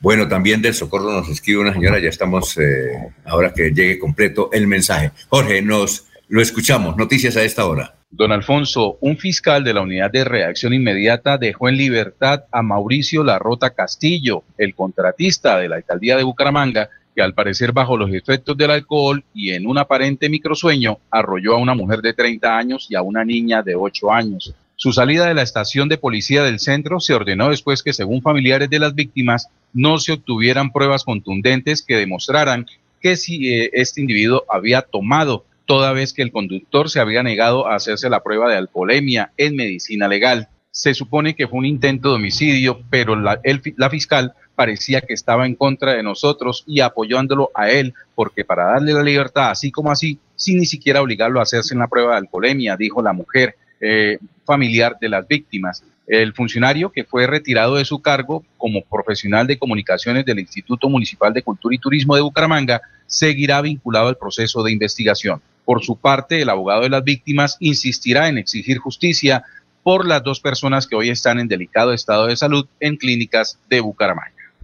Esperanza González Mantilla dice un saludo muy especial para mi amigo Laurencio. Eliana Díaz, de la gasolina depende todo. Subir el precio es sentenciar a muerte lenta la economía del país y lo peor es que los primeros en caer serán los pequeños comerciantes y los que sobreviven con un sueldo mínimo. Aquí tenemos una reflexión del doctor eh, Robledo, senador Robledo. Es un hombre si hay hombres que le haya metido muela en todos los debates, ustedes pueden seguir en YouTube, inclusive están parte de ellos, sobre la economía y básicamente sobre hidrocarburos y todo lo que tenga que ver con energía, es el doctor Robledo. Ha sido juicioso, eh, está, tiene notables diferencias con Gustavo Petro en materia del el manejo de Ecopetrol. Y eh, escuchemos la reflexión porque no sé si todavía, Jorge, todavía el, el senador Robledo domina el abuso, porque hubo un tiempo en que él era el que el amo y señor del abuso. ¿Todavía existe ese, poder o no? Alfonso. Eh, Jorge. Alfonso. Sí, sí, vamos con usted, pero Jorge, y ya vamos con usted. Jorge, ¿todavía existe ese poder de Robledo en, el abuso o no? No tan amplio como hace algunos años, don Alfonso, pero sí con una participación importante de entre los empleados, entre los obreros, los miembros de la organización sindical. Eh, el senador Robledo siempre ha sido una especie de, guía o, o de consultor frente a muchas posiciones del movimiento sindical. Ah, bueno, Laurencio. Alfonso, es que está el presidente del Sindicato de Educadores de Santander, Albeiro González, en línea para hablar sobre la muerte del docente en Landazur y los hechos. Alfonso, ahí lo dejo. Ah, bueno, perfecto. Muchas gracias, Laurencio. Eh, señor Albeiro González, los saludamos aquí de Radio Melodía. Primero queremos, estamos sorprendidos por lo que ocurrió en Landazuri. Cada rato que uno escudriña sobre nuevas informaciones se encuentran con datos tan dantescos. Eh, ¿Qué versión tiene usted sobre este múltiple asesinato en Landazuri, donde uno de sus educadores fue sacrificado con su familia. Y muy buenos días. Muy buenos días a todos los oyentes de este prestigioso medio radial. En primer lugar, eh, lamentar la tristeza que nos invade hoy a todo el magisterio santandereano sobre el asesinato del compañero Álvaro Díaz eh, con toda su familia. verdad que eso entristece los corazones del magisterio rechazamos rotundamente esto que sucede. Usted sabe que muchos de los compañeros docentes viven en el sector rural precisamente por la ubicación geográfica y las condiciones de acceso a las instituciones o a las sedes educativas a lo largo y ancho del país y no es ajeno el departamento de Santander y especialmente allí en Landazur en las condiciones que deben laborar nuestros compañeros. E inicialmente como versiones lo que tenemos es que llegaron las horas de la madrugada, estas personas al parecer son extranjeros, eh, la hipótesis es por un dinero al parecer que tiene el docente en su casa, producto de realmente sus salarios o de la parte comercial que él allí ejercía los fines de semana. Eh, esto nos da una alerta por la preocupación que pueden tener nuestros compañeros docentes que viven en el área rural, muchos en algunas sedes, o vivir en algunas casas cercanas a las, a las sedes de las instituciones educativas por la inseguridad eh, que empieza a sentirse en este sentido, ¿no? hemos tenido ya también otros sucesos en algunas ocasiones, que es preocupación eh, de nosotros como directivos del Sindicato de Educadores de Santander y obviamente para todas las comunidades. Este es un rechazo que hoy hacemos eh, eh, por este asesinato, no solamente del docente, sino toda su familia, lo que se presentó, eh, la reacción de la comunidad, realmente esto da mucha tristeza. Ahora, eh, señor presidente del Sindicato de Educadores de Santander, uno concluye que por hechos como estos es que hay unos profesores que deciden irse a vivir a la vereda. Por, por ejemplo, nos dice un ciudadano que nos escribe desde Landazuri que esa vereda donde ocurrió el hecho está cuatro horas, eh, prácticamente a pie o en moto o en caballo del casco urbano. Entonces, que generalmente hay profesores que por, por la dificultad de llegar, entonces van y se ubican allá eh, con su familia, porque prácticamente es imposible estar viniendo e yendo. ¿Eso fue el caso del profesor Díaz? Sí, claro, evidentemente esto es lo que nosotros hemos tenido rechazando, inclusive con la reestructuración de planta de personal que adelanta el gobierno departamental, especialmente la Secretaría de Educación del Departamento de Santander, puesto que en algunas ocasiones los docentes se ubican por la distancia, por las situaciones de ingreso, la dificultad. Muchas veces gastan tres, cuatro horas o más tiempo para, para llegar a la sede, entonces deciden radicarse en la vereda, compran su terreno o compran su finca o construyen su casa. Es el caso de este docente, de lo que sucedió, y hay muchos en el andazo uno conoce parte de la ubicación geográfica de las sedes, de las sedes de las instituciones educativas y, y esto es lo que tiene que hacer el docente para poder eh, ejercer su función como docente en la parte pedagógica con los niños, niñas, jóvenes y adolescentes del área rural. Esto es lo que sucede realmente, no solamente en Santander, sino en muchas partes del país. Aquí es donde nosotros siempre hemos dicho las condiciones como tienen que elaborar nuestros compañeros. Y lamentablemente tienen que ir al área rural para, para poder cumplir con las funciones, para poder brindar este proceso pedagógico y académico eh, a nuestros estudiantes del área rural. Bueno, eh, a ver Jorge, usted tiene una pregunta para el doctor Albeiro González, que es el presidente del Sindicato de Educadores de Santander. Tenemos las 6 de la mañana y 13 minutos ya. Jorge, ¿lo escucha? Alfonso. Sí, a ver, entonces vamos, Laurencio, ¿lo escucha? Eh, profesor, buen día. ¿Usted sabe si él estaba amenazado anteriormente y dónde fue que ocurrieron los hechos? Usted que conoce la región, pues es, usted de Chipatá, queda un poco cerca a ese sector. ¿Estaría amenazado anteriormente también el docente y tienen eh, amenazas docentes en Santander? Bueno, en primer lugar, decirle que el docente Álvaro Díaz, eh, nosotros hemos tenido un conocimiento de amenaza, pues no, lo tengo, no tenemos esa información. Eh, no sabemos si a nivel del rector tendrá alguna información al tema de si hubiese tenido alguna amenaza. Él, inclusive el profesor Álvaro Díaz, eh, es oriundo o estaba trabajando en el municipio de La Loma y él fue, él solicitó el traslado precisamente para allí en el 2017, 18 seguramente, eh, y estaba radicado allí. Pero sí lo que tenemos claro es que a lo largo y ancho del departamento de Santander sí hay algunos docentes que han sido amenazados. Esa es una lucha también que hemos venido adelantando por la situación de amenazados, donde hemos puesto en conocimiento obviamente ante la Secretaría de Educación del Departamento de Santander, puesto que hay un comité de, docentes en situación de amenazados y a veces exigimos porque pasa mucho tiempo y no se reúne y la exigencia es que se reúna periódicamente. Inmediatamente dice la norma que inmediatamente eh, se produzca esta amenaza del docente y ponga la denuncia ante la fiscalía, debe la Secretaría por obligación darle el estatus de amenazado y posteriormente eh, poder dar consideración algunas plazas existan en, en el sitio donde él se pueda ir eh, para preservar la vida. Entonces ha sido un llamado que hemos hecho precisamente a la Secretaría de Educación que se garantice de esta manera el estatus de amenazado y el movimiento del docente donde se le garantice el derecho a la vida.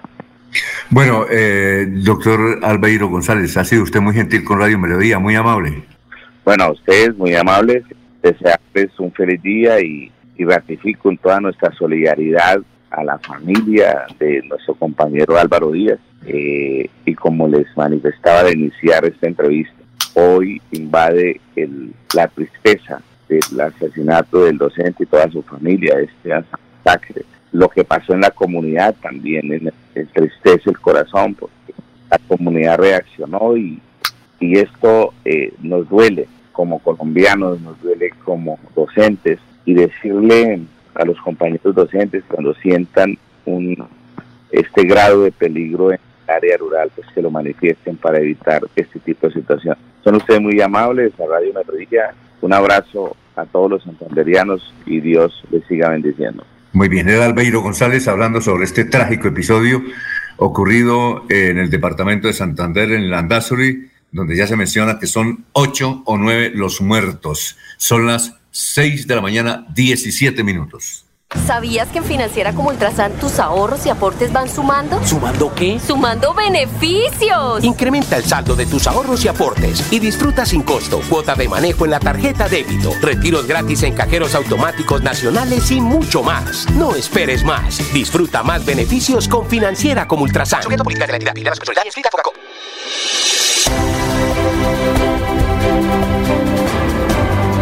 Información y análisis. Es el estilo de Últimas Noticias por Radio Melodía 1080 AM.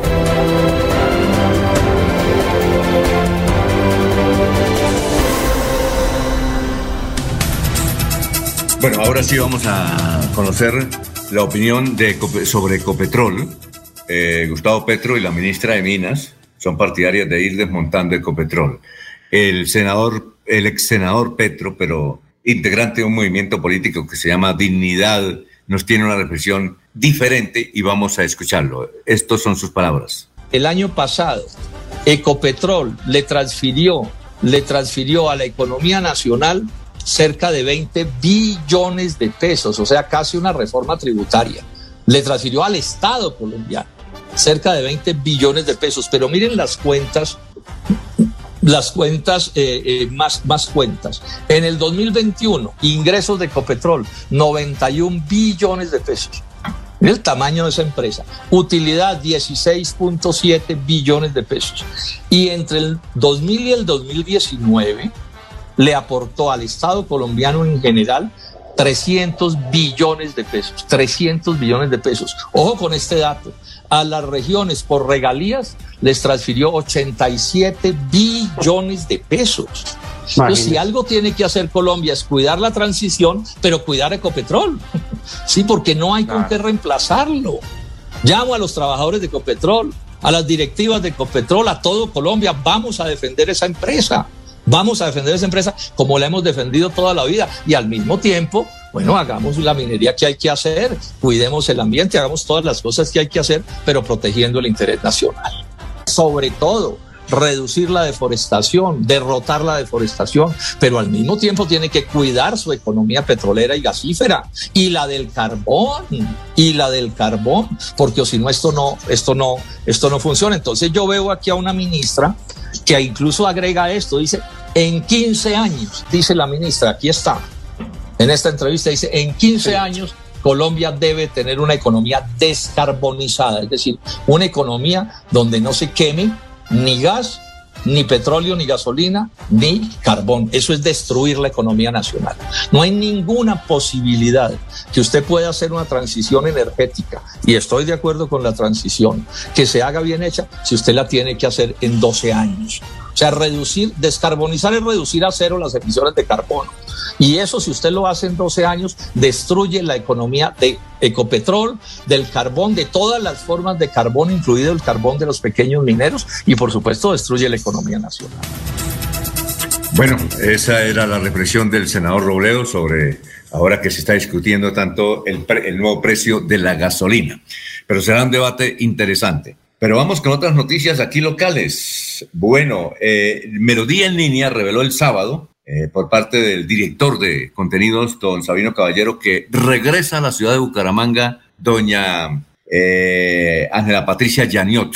A ver, eh, ¿qué podemos averiguar también? ella trabajaba en CNN, duró más de 20 años, fue una estrella allá en CNN. Luego se radicó en Miami, allá en Univision, que es otra gran cadena de noticias, sobre todo hispanas, y otra estrella ya. Eh, a las 10 de la noche hace un programa, hora de Miami, extraordinario, que se llaneó a las 10 pm, interesante. Él ya ha entrevistado a los principales líderes del mundo en los últimos 30 años, ha tenido esa oportunidad, líderes controvertidos o no, y parece que ella se va a riacar en, en, Bucaramanga. Hace cinco años, justamente, Rodolfo Hernández nos mostraba con gran entusiasmo encuestas sobre favorabilidad que tiene la santanderiana para ser, por ejemplo, alcalde de Bucaramanga y ganaría. Ganaría, yo creo que un poco, un poco fácil. Lo que pasa es que ella no aceptó. Ella está en el campo de ayudar a unos niños futbolistas porque tiene una fundación de niños que le ha conseguido muchos resultados y, va muy bien. Su señora madre vive aquí en la ciudad de Bucaramanga. Entiendo que ella quiere estar cerca de su mamá. Eh, y entonces se vendría para la ciudad de Bucaramanga. Ese es un dato. Doctor Julio Enrique, ¿cómo le parece esa eventual posibilidad de que Ángela Patricia Janiot sea eh, candidata a la alcaldía? Y haría una buena alcaldía, porque además ella sí tiene muy buenos contactos con los que manejan la economía en el mundo, por ejemplo, sobre todo los fondos, que manejan los recursos, el dinero, el Banco Mundial, eh, los bancos de desarrollo, mm, la, la, que, la que monta directrices en materia de agricultura como es la FAO de las Naciones Unidas, del mismo Fondo Monetario Internacional. Y unos milloncitos en dólares no se notan allá, pero sí se notan mucho que podrían eh, ayudar a Bucaramanga. ¿Usted qué opina sobre esa eventual posibilidad? Alfonso, pues en principio suena interesante, ¿no? Por la independencia que tiene Ángela Patricia, porque su experiencia eh, profesional de tantos años le ha permitido seguramente eh, adquirir conocimientos respecto de lo que es la administración pública, de las visiones que deben tener las ciudades, de hacia dónde debe propender su desarrollo, pues seguramente pensamos que, tiene eh, aquilatada, digamos, formación en ese, en ese sentido que bien puede aplicar en beneficio y en el progreso de la, de la ciudad. Pero desde luego hay que oírla, ¿no, Alfonso? Hay que oírla, porque pues, no le conocemos, por lo menos en los últimos años, pronunciamiento alguno acerca de cuál es el futuro de la ciudad de Bucaramanga. Qué bueno sería eh, que eh, saltaran, como decía algún viejo amigo, patos al agua, eh, varias voces que, que, comenzaran a opinar sobre lo que debe ser el futuro de la ciudad y la recuperación de los años que hemos venido perdiendo en la última década. Sí, ahora toca saber si ella acepta o no, acepta o no esa candidatura, pero le quedaría de perla. Lo que pasa es que no es fácil ser alcalde de una ciudad como Bucaramangas, pero se podría aportar mucho y ella seguramente lo puede hacer. Para ella sí es un sacrificio, ¿no? Alfonso, ¿y quién le daría el aval? No, yo pienso que se le haría, por ejemplo, Rodolfo Hernández. Porque ahí le puede pasar lo que le ocurrió hace 25 años a Plinio Silva Marín. Claro, ella está muy capacitada, preparada y todo, y tiene, digamos, eh, todo el conocimiento sobre Bucaramanga.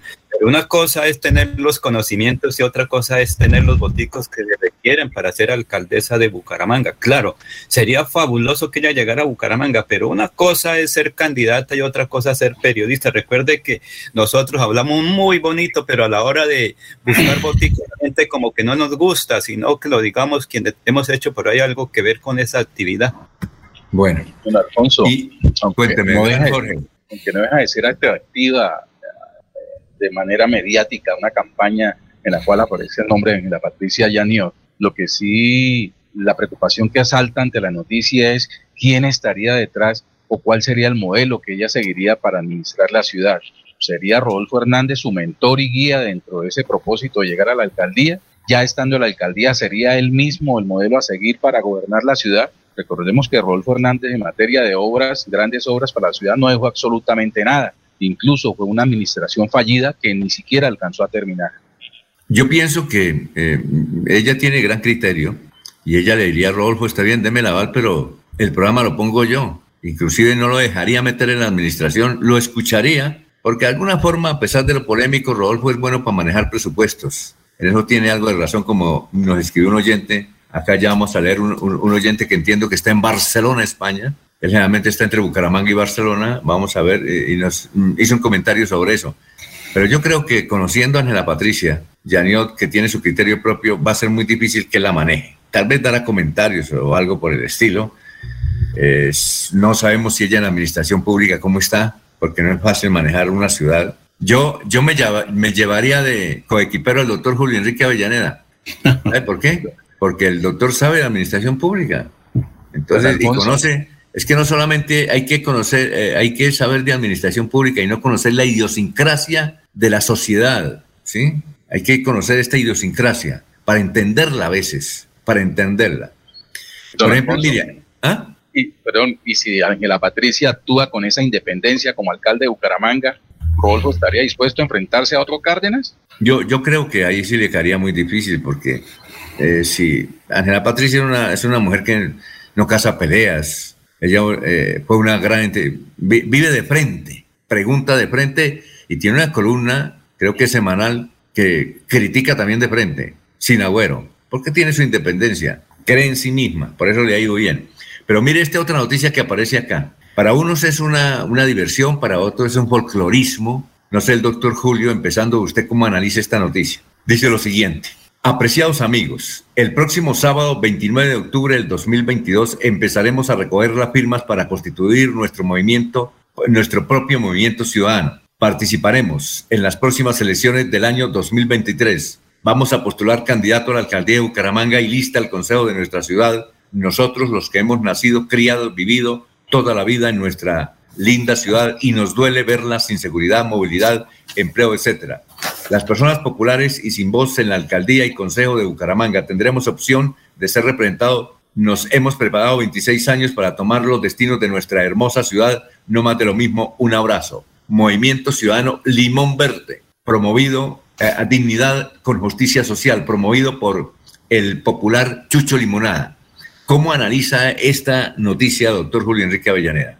Alfonso, todo lo que sea incentivar la participación política, todo lo que sea organización ciudadana para opinar, para ser actor en la toma de decisiones políticas en la sociedad colombiana, lo vemos con buenos ojos, entre otras cosas porque es el mandato constitucional, ¿no? Todo lo que esté eh, llamado a incrementar la progresividad en la participación política, pues obviamente debe saludarse y aplaudirse dentro de un contexto eh, democrático, ¿no? Qué bueno que, que nuestra constitución permite que los ciudadanos formen movimientos, formen partidos políticos, que se constituyan grupos significativos de ciudadanos que expresen un ideal, un ideario o un anhelo de carácter político. A mí me parece que, que eso es eh, importante y en esa medida eh, saludamos la presencia de este movimiento y de todos los demás que quieran eh, volverse eh, protagonistas de la vida política eh, nacional.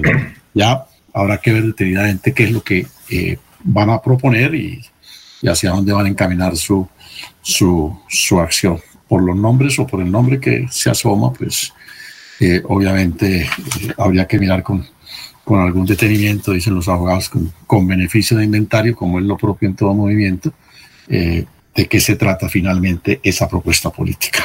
Eh, eh, doctor, yo creo que Chucho Limonada, no estoy bien seguro, pero nos gustaría entrevistarlo. Chucho Limonada no puede ser candidato a la alcaldía porque creo que está condenado por estafa. Él estuvo en la cárcel, ¿verdad? Por Varios meses. por- no sé por si, eso.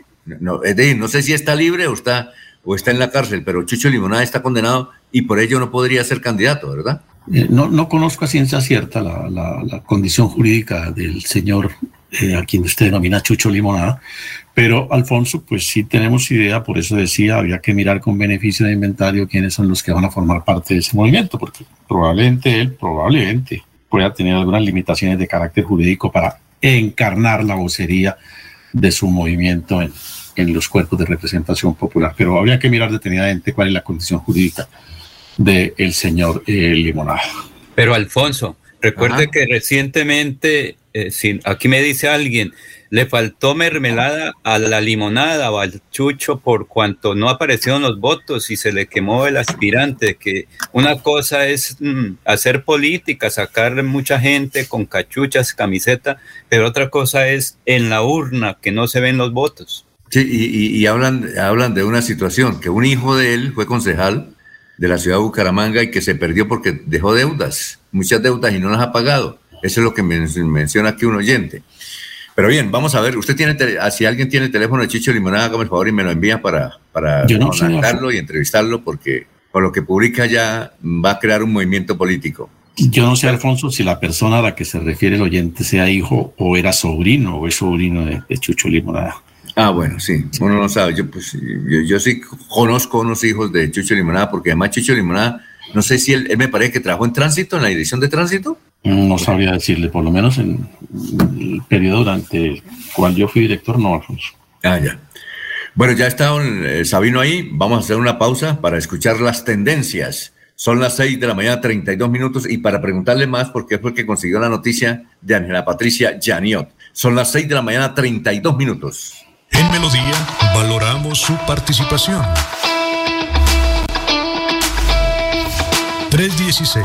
316-550-5022 es el WhatsApp de Melodía para que entremos en contacto.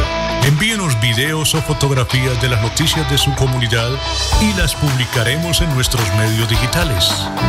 316-550-5022, el WhatsApp de Melodía para destacar su voz. Melodía, la que manda en sintonía.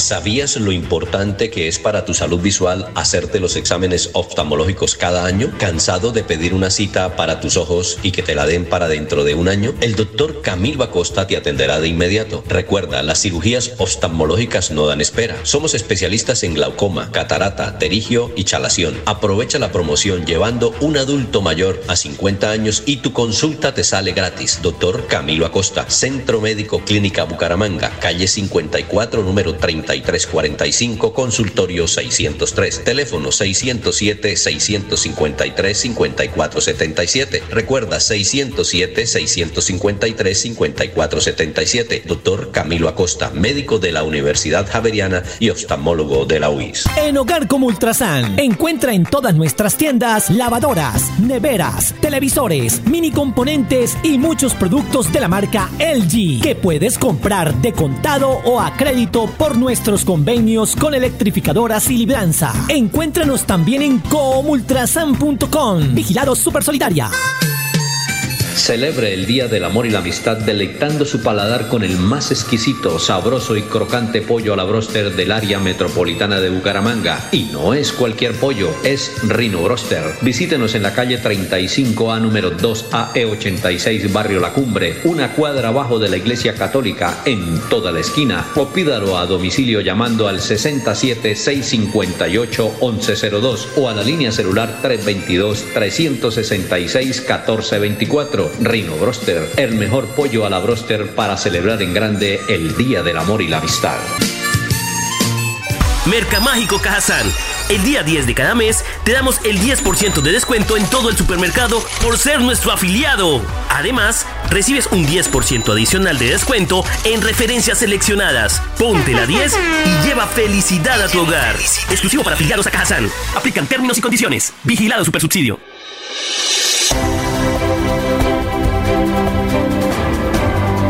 Información y análisis. Es el estilo de Últimas Noticias por Radio Melodía 1080 AM.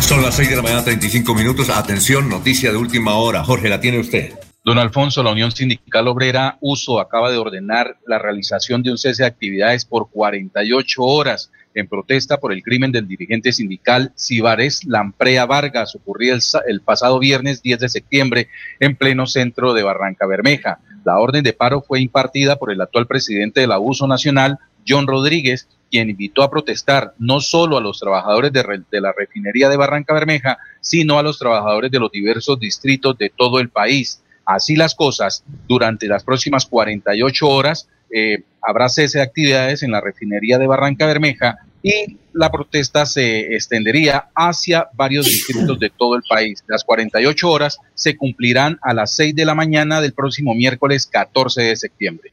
Muchas gracias, Jorge. Son las 6 de la mañana, 36 minutos antes de Sabino. Oyentes, Eliana Díaz dice, de la gasolina depende todo. Subir el precio es sentenciar a muerte a la economía, a los motociclistas, a los comerciantes, a todo un país. Con eh, Gustavo Pinilla Gómez señala, lo que se debe hacer es no contratar venezolanos. Son muchos los eventos similares en los que esos inmigrantes se han visto comprometidos. Bueno, vamos a saludar al director de contenidos de melodíaenlínea.com, el Sabino Caballero Boorque. Sabino, ¿cuál es la tendencia de hoy lunes empezando la semana? Buenos días, eh, Alfonso, y retomamos sí, el último comentario que hace, pues, eh, precisamente la invitación que estamos haciendo eh, a la gente, a todos nuestros seguidores, para que opinen que ante la masacre en Landazuri, qué medidas deben tomar las autoridades. Debe participar con sus diferentes opiniones a través de nuestras redes sociales o de manera directa en cada uno de nuestros programas, como efectivamente lo han venido haciendo aquí a través de últimas noticias, como el comentario que acaba de leer, que lo que también debe hacer la gente es no contratar a estas personas, como lo dijo uno de los oyentes, Gustavo Pinilla.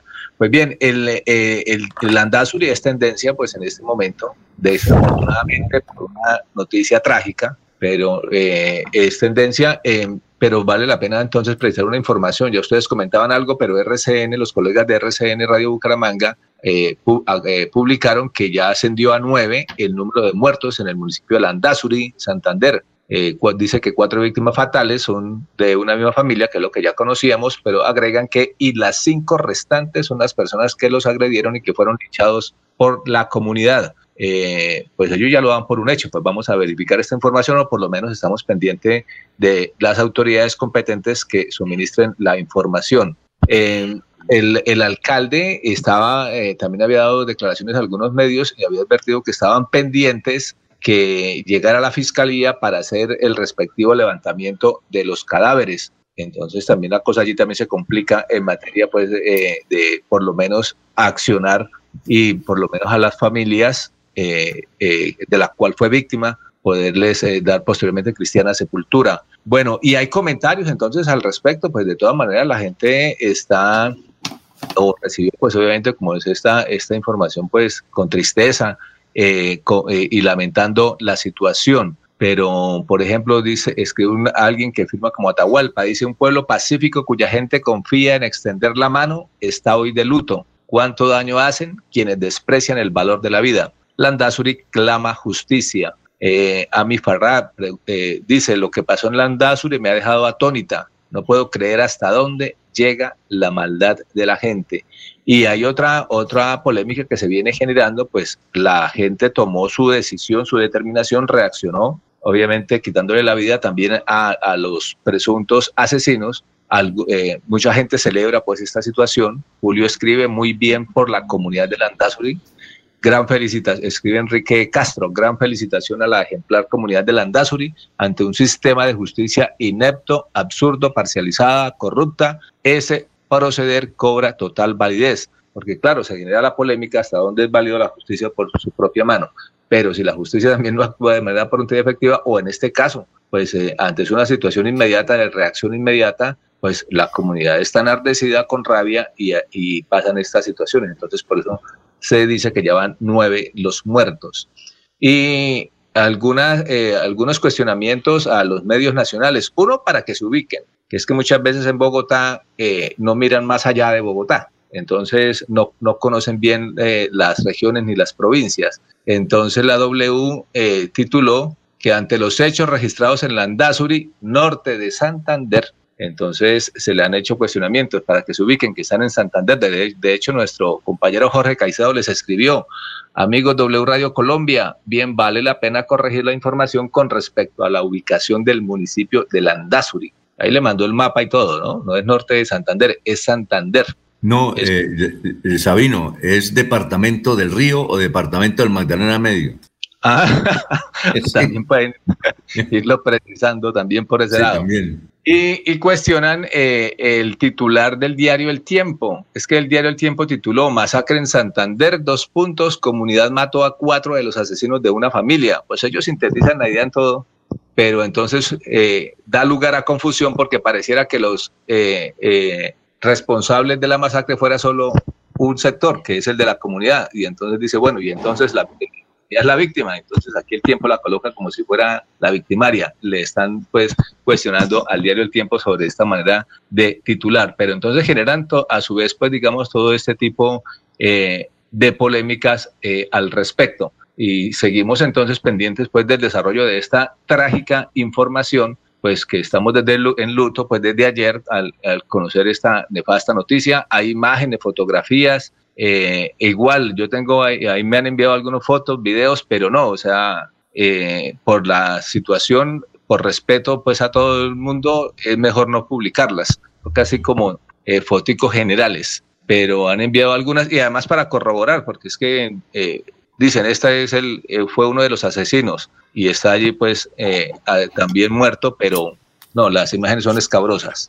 Entonces es mejor no publicarlas también por respeto a todos nuestros seguidores. Esta vez, pues, digamos, eh, la información entonces eh, reiteramos y que estamos invitando también a la ciudadanía que reflexionemos pues sobre este tema y qué medidas tomar por parte de las autoridades, Alfonso. Oiga, Sabino, ¿qué, ¿qué, más sabe de su primicia que entregó el sábado en melodíaenlínea.com sobre el regreso de Ángela Patricia Yaniot? Que desde luego, pues cuando regresa Ángela Patricia, uno se imagina siendo candidata a la alcaldía de Bucaramanga. Ah, sí, exactamente. Y en melodiaenlinea.com pues titulamos a manera de pregunta que si Patricia Yaniot será o sería candidata a la alcaldía de Bucaramanga. Pues esa es una de las inquietudes que ya se han empezado a, a plantear aquí en la ciudad porque a raíz de la frase que ella manifestó públicamente al finalizar su intervención el jueves anterior cuando renunció a, eh, como presentadora, de conductora de noticias en Univisión, dijo, ya es hora de regresar a casa. Y esa ya es hora de regresar a casa, entonces queda la inquietud, ¿a qué se refiere? Entonces yo lo planteo en el artículo, se podría entender como un regreso a CNN en español, que era su casa también, o podría eh, venir a Colombia a prestar un servicio en un medio de comunicación, también se podría entender como es hora de regresar a casa pero también se podría entender como el traslado a Bucaramanga, que es su ciudad natal. ¿Y por qué el interés de regresar a, Bucaramanga, su ciudad natal? Pues uno por su familia, me imagino, obviamente, primero la familia, pero dos, eh, de pronto le quedaría sonando aquella propuesta que le hizo en su momento Rodolfo Hernández cuando la sugirió como eh, su sucesora, que fuera ella, porque él, era entonces todavía eh, alcalde, y le dijo, bueno, esa puede ser una de las opciones importantes que sería eh, quien lo sucedería en el cargo, pero obviamente la propuesta no fue recibida, pero eh, usted como comentaba, pues puede tener eh, buena aceptación dada su trayectoria por ser bumanguesa también, su familia bumanguesa y qué más que el aval de Rodolfo Hernández. Entonces son otras opciones y que algunos están esperanzados en que sea por ese lado y que podría ser una aspirante y por primera vez tener alcaldesa, mujer, en Bucaramanga. Bueno, y, hagamos una diligencia entre todos, a ver si podemos conseguir el teléfono y hacer una entrevista a ella, ¿no? Eh, Sería bueno, sí. Bueno, hagamos eso. Bueno. Para de manera directa nos explique qué quiere decir regresar a casa. En Bucaramanga la están esperando. Muy bien. Sabino, muchas gracias. Muy amable, muy gentil. Seguimos pendientes pues de estas informaciones lamentables pues por todos lados. Eh, está de Landazuri y también la de Barraca Bermeja con el asesinato del dirigente sindical y que ya Jorge ha mencionado. Entonces va a haber eh, cese de actividades de 48 horas. Muchas gracias. adiós. Eh, son las 6 y 45 antes de ir a unos mensajes los oyentes. Dice, le cuento que hay numerosas quejas contra Salud Total por la pésima atención que ofrece a quienes sufrimos enfermedades oculares. Ellos eh, tenían contratado los excelentes servicios de Fosunap que terminaron el año pasado. Contrataron los servicios del Instituto Médico Oftalmológico de Colombia, IMOC, que tiene dos pequeñas e incómodas sedes en cabecera. Solo cuenta con tres profesionales especialistas en problemas de la vista para atender los miles de afiliados de salud total. Las citas se demoran en ser programadas hasta 45 días. Hay ocasiones en que las aplazan porque el médico salió a vacaciones, porque el usuario no fue acompañado o simplemente porque no aparece programado a pesar de haber sacado la cita telefónicamente. Esas tres situaciones los sufrí yo. Este viernes a varios usuarios nos tocó armar un bochinche en la sede de la carrera 32 con calle 52. Una decena de quienes estábamos allá tomamos la decisión de retirarnos de salud total por el pésimo servicio. Lo atienden a uno como si fuera una limosna o un animal. A propósito, una señora también nos escribió la semana pasada y dice que lleva 18 meses tratando de que la intervengan eh, por un problema visual. 18 meses. Ave María. Son las 6 y 46. En Financiera como Ultrasan tenemos una mega tasa para tus CDATs. Acércate ya a cualquier agencia de Financiera como Ultrasan. Abre tu CDAT, aprovecha la mega tasa y prepárate para ver crecer tu dinero. En Financiera como Ultrasan tus inversiones crecen de manera rápida y segura. Financiera como Ultrasan, vigila la supersolidaria inscrita a Fogacop. Aplica condiciones y restricciones. Escucha Últimas Noticias por Radio Melodía. Últimas Noticias por Radio Melodía, la que manda en sintonía. Bueno, 6 de 47 antes de ir con el comandante de la quinta brigada, el coronel Servio Turio Roa. Roa, eh, doctor Julio, ¿usted quería hacer un apunte? Sí, Alfonso, yo quiero eh, puntualizar algo en relación con el triste suceso del municipio de Landazuri. Me parece que es necesario eh, hacer algunas precisiones en relación con la interpretación, el alcance que finalmente tiene este lamentable suceso que enluta el corazón de, la sociedad santanderiana. Lo primero, Alfonso, que hay que decir es que en la perspectiva de lo social, pues por supuesto, este eh, eh, acontecimiento eh, pone una vez más de manifiesto la degradación que la sociedad colombiana tiene el valor y el derecho a la vida. Aquí se mata por cualquier cosa y para obtener cualquier cosa. ¿no? Es un proceso de degradación cultural, axiológica que hemos tenido en Colombia frente al cual necesitamos recuperarnos, porque la vida es el valor supremo en toda sociedad. Segundo, esa expresión de la inseguridad que padece en general la sociedad colombiana que viene de tiempo atrás. Pero es también necesario, Alfonso, eh, determinar que este triste suceso no está vinculado en principio, por lo menos no encontramos un nexo directo con el desarrollo del conflicto que eh, padece la sociedad colombiana por los eh, actores armados, por los eh, movimientos alzados en armas que pretenden alcanzar algunos objetivos, no solamente políticos, sino también de carácter económico. Valga decir, no es el resultado de una acción que pueda marcarse dentro de un contexto político, sino es una acción pura y simplemente de carácter criminal. Tercero, Alfonso, es que eh, pues uno entiende la reacción de el dolor, más que la reacción, el dolor y el sentimiento de la comunidad de Landazuri. Y uno entiende, Alfonso, eh, la frustración de la ciudadanía colombiana y de los colombianos en general frente a la ineficacia en la más de las veces de los organismos encargados de administrar justicia, pero aún así, Alfonso, no se convalida, no se legitima y no resulta aceptable en un Estado social de derecho, en una sociedad que quiere alcanzar la paz dentro de los eh, niveles de civilización adecuada, que se haga justicia por mano propia. Eso es a todas luces censurable. Bueno, muchas gracias, doctor. Sí, 6 y 49 minutos. Bueno, Laurencio, eh, usted contactó al comandante de la Quinta Brigada, él tiene una noticia. el, comandante de la Quinta Brigada está recién posicionado, ¿no, Laurencio? No, señor. Segunda división de la, del ejército, la división. Él sigue ahí, el bueno, pero una cosa, él es el comandante, es que usted me dice que es el comandante de la Quinta Brigada. Sí, por eso. Coronel sigue ahí, Roa, Roa, comandante de la Quinta Brigada. Sí, el, que, el que hubo cambio fue en la segunda división del ejército. Ah, ya. Ah, bueno. Entonces, Sergio Tulio. Precisamente. ¿Cómo? Sí, Alfonso, es que se venían cometiendo algunos delitos desde varias partes, extorsionando a la comunidad, particularmente de Bucaramanga. Y sobre eso hace referencia el comandante de la Quinta Brigada.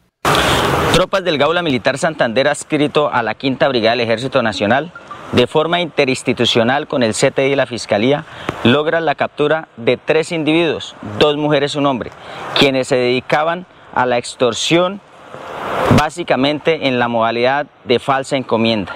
Estos individuos contactaban de forma telefónica a sus víctimas, se hacían pasar por algún familiar y les mencionaba que tenía una encomienda en camino. Luego se hacían pasar por funcionarios de la aduana o de la DIAN y les informaban que esa encomienda tenía problemas y bajo investigaciones penales o embargos. Así les pedían sumas de dinero a sus víctimas. Con estas capturas se desarticula totalmente la banda delincuencial, la aduana. El Ejército Nacional continúa comprometido con la seguridad y la libertad personal. Invitamos a toda la población a seguir denunciando este tipo de hechos a través de la línea 147. Muy bien, vamos con los oyentes. Los oyentes dicen lo siguiente, eh, a vivir sabroso, los venecos para robar primero asesinan, eso pasa en Andazuri. Oye, eh, doctor Julio Enrique, ¿a usted le parece extraña la posición del presidente de Pendipetróleo, Juan Carlos Vélez. Juan Carlos Vélez es un oribista, estuvo a punto de ser alcalde de Medellín. Yo recuerdo que cuando el doctor Federico Gutiérrez era candidato, eh, estuvo a punto de ser alcalde y en la encuesta siempre figuraba Juan Carlos Vélez. Ah, en los últimos días eh, apareció el incremento, el reajuste en, aceptación de Federico Gutiérrez y fue el alcalde. Luego Juan Carlos Vélez, presidente de Pindepetróleos, creo que eh, protagonizó un hecho de una borrachera, escribió algo cuando estaba borracho contra el, eh, contra el plebiscito de la paz. Bueno, todo fue, ahora no sabíamos que era presidente de, de, pero dice lo siguiente sobre la propuesta que nosotros creíamos que él creíamos que él iba a rechazar y no. Él es el, representante de los distribuidores de petróleo en Colombia y dice, no, que está de acuerdo. Dice, somos conscientes de que más temprano que tarde esa decisión se iba a tomar, ya que el precio de la gasolina hoy por hoy en Colombia es el más barato de América Latina. Colombia está en 9.300 pesos promedio el galón de gasolina corriente. Latinoamérica eh, tiene un precio entre 16 mil y 18 mil pesos colombianos por galón. Eh, y el más caro es Uruguay, con 31 mil pesos. Uy, ya no me puede echar gasolina en Uruguay. Hay, un sanileño de apellido Silva que está en Punta del Este, Uruguay, que siempre nos escribe, es dueño de un hotel. Dice, yo los escucho. Agregó eh, el doctor Vélez que dada la situación fiscal del país se hace insostenible continuar con el subsidio a los combustibles a no ser que mantener los precios de la gasolina y el diésel por debajo de los costos sea una medida de la política macroeconómica de Estado para evitar un alza en la inflación. ¿Cuál es su posición? ¿Cuál, qué, piensa usted sobre esta reflexión, doctor Julio Enrique Avellaneda? Son las seis. Alfonso, es lo que ha venido sosteniendo el gobierno en sus declaraciones iniciales sobre este tema, ¿no? que es imposible que el Estado siga asumiendo una carga que hoy le representa un hueco de 40 billones de pesos y que con el correr del tiempo de mantenerse esa estructura de subsidio, pues por supuesto va a ahondar el hueco fiscal. Esa es una reflexión que se ha hecho de tiempo atrás, Alfonso. El gobierno del presidente Duque en los últimos meses advirtió esa situación, pero tomó la decisión de dejarle al gobierno entrante, es decir, al gobierno del presidente Petro, la solución de este asunto. No quiso comprometerse con ese chicharrón el gobierno del presidente Duque. Es un tema complejo, un tema bien difícil por, por lo que envuelve la decisión de él mismo seguir en la misma línea que al decir de los expertos conduciría prácticamente a la quiebra financiera del Estado o tomar unas medidas que van a tener una repercusión de carácter social económico, ¿no? Porque pues, obviamente va a incidir en el costo de vida y en el desenvolvimiento normal de la vida y de las actividades de los colombianos. Un tema bien, bien difícil que exige que el gobierno haga un estudio detenido y unas propuestas coherentes con las realidades nuestras y lo que pretenda implementar lo haga de manera eh, gradual, no escalonada, porque seguramente el precio de la gasolina en efecto va a subir, pero no puede generarse una medida eh, de tanto impacto de un momento a otro. Tendría que ser una, un, un, mecanismo, idearse un mecanismo en el que con alguna suavidad se vaya haciendo el, el ajuste que resulta necesario adoptarse. ¿Usted sabe cómo está el precio de la gasolina en Venezuela? ¿Allá estará cara o estará barata? ¿Usted qué sabe, doctor? No, Alfonso, no, no, no tengo conocimiento en este momento de, de cuál sea el valor de, de, la gasolina, pero creo que el gobierno de Maduro en los últimos meses hizo un alza de la gasolina, ¿no? que era también en Venezuela un tema neurálgico. Muy bien. Eh, son las 6 y 56, se han desarrollado varios actos con motivo de los 65 años de Cajazán, 65 años. Es una empresa que hace parte de la industria en el sector. Está al frente del doctor César Augusto Guevara. Eh, este fin de semana se partió el ponqué con algunos dirigentes, con algunos periodistas de los 65 años en diferentes actividades. Eh, Julián Rosado nos escribe desde Charalá. ¿Cuándo terminan las ferias de la ciudad de Bucaramanga para ir? El próximo fin de semana terminan las ferias. Eh, son 15 días, ¿no? Oye, estas ferias son, son, yo creo que las más largas de Colombia, ¿no? 15 días, ¿cierto? Porque generalmente, a ver, la feria de Cali dura 8 días. Los carnavales de Barranquilla son como 8 días también, ¿no? Eh, las ferias de Manizales son 8 días. Bucaramanga tenemos 15 días de feria, ¿no? ¿Sí, habían notado eso, doctor Julio? ¿Usted sí había notado eso? Sí, Alfonso, sí. Pero es que eh, eso es- viene de año atrás implementándose a 15 días, pero había unos días, un espacio que era de actividad recreativa cultural. ¿no? Ah, sí. Por ejemplo, hay mucha actividad en la carrera 27, eh, actividad so- so- cultural. Eh, no sé si usted tuvo oportunidad de apreciar el desfile, ese famoso desfile que hacía Pundegar, que el desfile de carrozas, no sé si pudo verlo, pero estuvo espectacular. Eso fue una cosa bonita de la feria, ¿no? No, no, en esta ocasión no tuve oportunidad. ¿Quién de vio el desfile? ¿Jorge lo vio o no? Jorge. No, no, don Alfonso, no, no he participado de, solamente he participado en una actividad de la feria. Bueno, perfecto. Se van a cumplir los 80 años de nacimiento del popular Mario Hernández. Eh, mm, es que ha escrito el libro Pu- Pulgarrecha, escribió un libro así, se llama Pulgarrecha. Mario Hernández nació en una vereda de Capitanejo a pesar de eso es un hito de la, es un, un pionero de la moda en el mundo, ¿no? En el mundo. Tiene muchos empleados, hace poco se le murió su esposa y no ha podido superar ese trauma, tanto así que ha contratado a una psicóloga. Y dice Mario Hernández que una de las formas es dedicarse a la fábrica, casi todos los días almuerza con una de sus plantas donde hay 200 empleados, imagínese, y trata de recuperarse anímicamente. Bu- Bueno, pero también hay otra noticia y es que eh, los goditos sacaron al famoso Fondo Cultural Conservador de la, de la Administración de la Casa Conservadora. El presidente del directorio les dijo, hágame favor y se van, paguen las cuotas antes, la deuda que tienen con el periódico El Frente y se van. ¿Sabe usted, Laurencio, qué van a hacer con la Casa Conservadora o no? Alfonso, no señor, pero ahí está Miguel José Pinilla Gutiérrez, que es del Fondo ¿Ah, listo? Conservador. Sí, escuchemos qué dice el doctor Miguel José Pinilla Gutiérrez, que ¿Él es el, el presidente del Fondo Cultural? es uno de los miembros y él es el que ha estado después de don Rafael Serrano Prada ahí frente a esa situación, porque es que ya modernizaron la casa conservadora, Alfonso. Eso lo, lo arreglaron y, y mucha gente ha contribuido para eso. Claro, tienen algunas deudas pendientes, pero que sea Miguel José Pinilla Gutiérrez, es rector de Eh, la si quiere. Laurencio, si quiere, vamos primero a unos mensajes y luego vamos con Miguel José Pinilla Gutiérrez.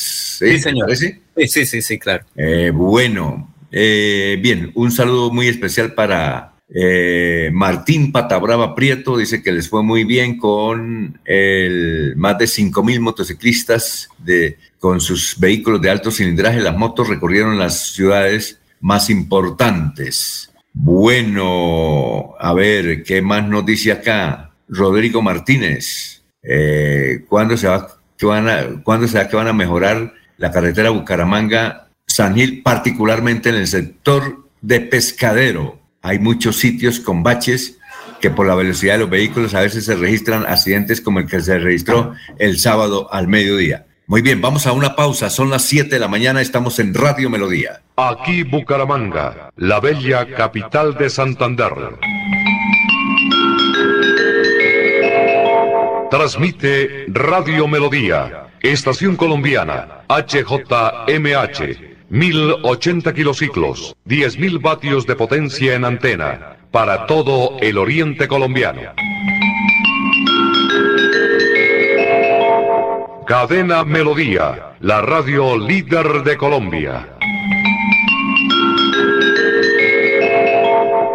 Florida Blanca progresa y lo estamos logrando. Logro número 126, Plan de Alimentación Escolar PAE. El Plan de Alimentación Escolar en Florida Blanca amplió su cobertura. Actualmente 18.107 estudiantes de las 16 instituciones educativas oficiales reciben su complemento alimenticio, porque con educación el progreso en la ciudad es imparable.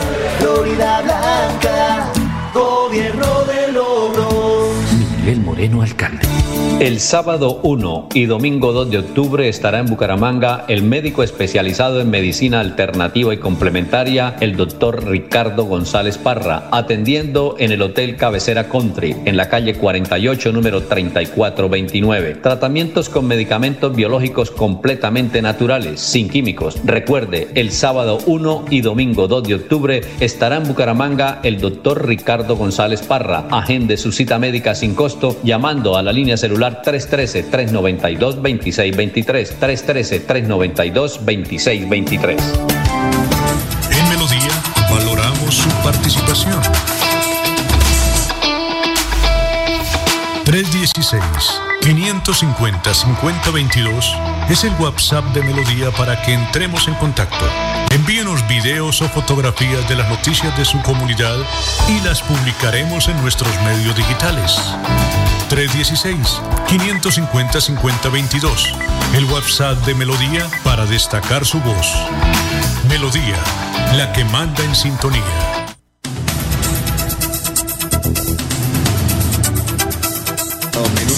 Oye, Jorge, eh, al principio de la emisión nos escribió desde la ciudad de Barranquilla, Yosimar, y nos dijo que había habido una masacre también en Barranquilla, donde murieron seis personas. ¿Usted tiene más datos de esos? Eh, ¿Nos puede suministrar esos datos de lo que ocurrió en las últimas horas en la ciudad de Barranquilla? Masacre en las últimas horas en Colombia, dos masacres fuertes, una de ellas en Landazuri y Santander, con, me dicen ustedes que llevan nueve muertos, y la otra en Barranquilla. ¿Tiene usted los datos, Jorge? Don Alfonso, eh, los hechos se presentaron en la madrugada de este lunes eh, en el sector de las Flores de Barranquilla.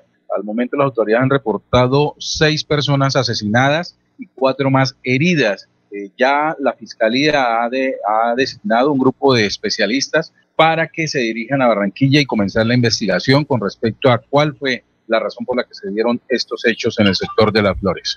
Muy bien, perfecto. Son las siete, tres minutos. Eh, ahora sí vamos con Laurencio, su invitado, a raíz de que el Fondo Cultural eh, tiene que irse de la Casa Conservadora ¿Cuántos años tuvo ese fondo cultural ahí en la Casa Conservadora? Yo siempre les he dicho a los, a los goditos, hombre, es un terreno tan grande, tan amplio que deben es vender ese lote o asociarse con una constructora y construir un gran centro comercial con edificios y todo, porque eso es grandísimo ahí y en un sitio muy bien ubicado, imagínense, casi frente a la gobernación de Santander. Ahí se podía hacer una cafetería, restaurantes, Imagínense la población laboral que tiene ese sector. Está la alcaldía de Bucaramanga, está la gobernación, hay otros entes descentralizados ahí, está el Palacio de Justicia. Imagínense, ahí hay, hay un futuro económico, Laurencio. Alfonso, Miguel José Pinilla Gutiérrez, la Casa Conservadora de Santander. Recuerden que recientemente alguien quiso tomarse esa casa porque le estaba debiendo impuestos, pero se superó la situación. Y ahí sí es que asistía a un buen proyecto urbanístico, pero es que por escritura pública fue donada por eh, varias personas esa edificación. Escuchemos qué dice sobre la actividad que se viene cumpliendo en la Casa Conservadora de es, rector de la Universidad Industrial de Santander, Miguel José Pinilla Gutiérrez. El Fondo Conservador de Santander se ha mantenido muy activo. está la restauración de esta casa. Ya los trabajos prácticamente están concluidos y la casa ha quedado supremamente bien restaurada, muy bonita. Mire, una contribución muy importante fue la del ex senador Eduardo Enríquez Maya, que infortunadamente falleció. Y por otra parte, pues el Fondo Conservador como, tomaron como suyo el proyecto de restaurarla, se arregló la cubierta, se curaron todas las goteras que había, se cambiaron las redes eléctricas y redes hidráulicas, los sanitarios todos pues se restauraron, se cambiaron por nuevos, es decir, para mí la casa está habitable totalmente y supremamente acogedora. Y también de impuestos, porque recuerde que en el pasado un alcalde estuvo mirando que estaba en deuda la casa conservadora por el precio predial. Ah, claro, claro que sí, esa fue una, esa fue tal vez la primera tarea que hizo, que adelantó todo el Fondo Cultural Conservador, que fue ponerse al día, pagar absolutamente la totalidad de los impuestos. Eso se hizo y fue una suma realmente bastante importante la que se canceló, pues ya la casa no tiene la amenaza de demandas, ni decir, la casa está totalmente saneada en lo que tiene que ver con la parte financiera. El Fondo Conservador está preparando pues eh, homenajes a Eduardo Enríquez Maya, al doctor Ardila Lule, cuyo padre fue uno de los conservadores que compraron esta casa para entregársela al partido, y en un homenaje a doña Luisa Emma Mantilla de Romero, que infortunadamente acaba de morir. El Mundo Cultural Conservador, pues realmente lo, lo que hace pues es apoyar las candidaturas que surjan sin ninguna clase de, de sesgos ni distingos, de manera que esta es la casa de todos los conservadores. Muy amable por estar en estos medios de comunicación. A usted, Laurencio, muchas gracias por esta oportunidad que me da para hablar con todos los santanderianos. Esta, esta casa es muy grande. Yo creo que esta casa, usted tiene el número de hectáreas que tiene esta casa. Esta casa creo que da eh, de la carrera décima a la avenida La Novena. Me parece.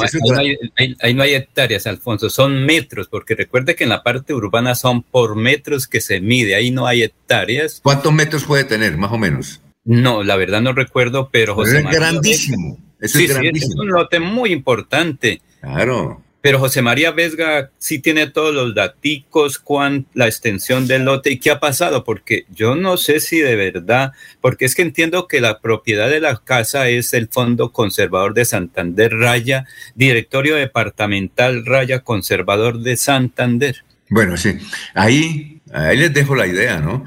Y más, si el doctor Carlos Ardila Lula está ahí, él, también ayuda económicamente, pero es para ser un gran centro comercial, un centro de actividades cultural, un, auditorio grandísimo. Imagínense, eso tiene proyección. Ustedes los goditos están muy bien, además de estar pegados con mermelada al gobierno de Petro Estado, tienen ahí una proyección económica muy importante.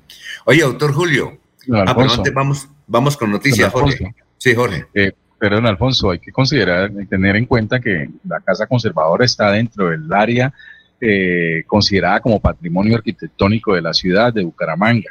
Entonces, llegar a, pensar en, en, convertirla en un centro comercial eh, demanda pues eh, un estudio muy importante. Sí, es un área es un área considerable la que ocupa la casa conservadora. Eso me imagino que a, a, más de un constructor le dan cólicos cada vez que pasa por el sector, pero hay que tener en cuenta eso que hace parte del patrimonio arquitectónico de la ciudad, que en algunas zonas eh, se ha irrespetado, se ha acabado, pero, pero sí es bastante difícil llegar a pensar en hacer una construcción eh, moderna como sería un centro comercial. Jorge Mesa Correa, entiendo que él estuvo averiguando eso y me dijo un día que no existe ninguna restricción por patrimonios de esa casa conservadora que él estuvo averiguando, porque él era de la idea inclusive había pedido cita con Carlos Ardila Lule, algún ejecutivo, para hablar del tema. Y él estuvo averiguando, eh, entiendo que con José María Vesga, y lo que nos contó era que hasta el momento no había ningún impedimento por cuestión histórica o cultural para derribar esa, ese lugar. Y comentó que en algún lugar de Colombia también había una casa política conservadora que evidentemente la demolieron y han construido ahí un, no, no, no, recuerdo en dónde, pero Jorge Mesa Correa estuvo al frente de eso. Así es que no sé si se logró finalmente concluir en que eso se podría tumbar o no tumbar, porque ese era uno de los argumentos, que no se podía tumbar porque era un patrimonio histórico y cultural, pero Jorge Mesa Correa averiguó y dijeron que no, que eso no era, no era patrimonio histórico ni cultural, no sé, no sé. Qué va. Sí, cuénteme, Laurencio. Marval quiso intervenir, creo que ese proyecto y ellos ofrecieron construir algo, pero creo que finalmente no, no tenían el visto bueno, no miraron escrituras y se les dificultaba. Entiendo que Marval sí hizo ofrecimiento al Partido Conservador y al Fondo Cultural.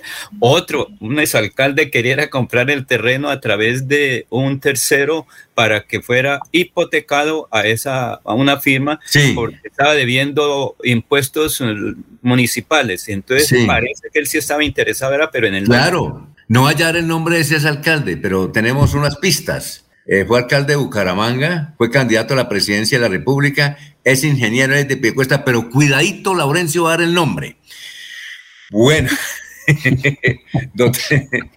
eh, noticia, tenemos noticia, Jorge, lo escuchamos. Ah, eh, nos escribe Diego, que no puede hacer el informe hoy porque está de consulado, está en el consulado de Orlando y nos dice que está renovando allá su pasaporte y que en Orlando no permiten, cuando están dentro del consulado, en esas materias usar ningún tipo de teléfonos. Ah, bueno, aquí es más flexible, aquí sí puede uno utilizar el teléfono, en Orlando no. Así es que mañana va a estar, eh, yo pensé que estaba en Indiana, no, no está en Indiana, está en Orlando. Entonces mañana dice que está con los oyentes desde esta hermosísima ciudad eh, norteamericana. Don Jorge, noticias a esta hora, 7-12 minutos. Don Alfonso, una mujer muerta y tres heridos tras una riña en el municipio de Puerto Wilches.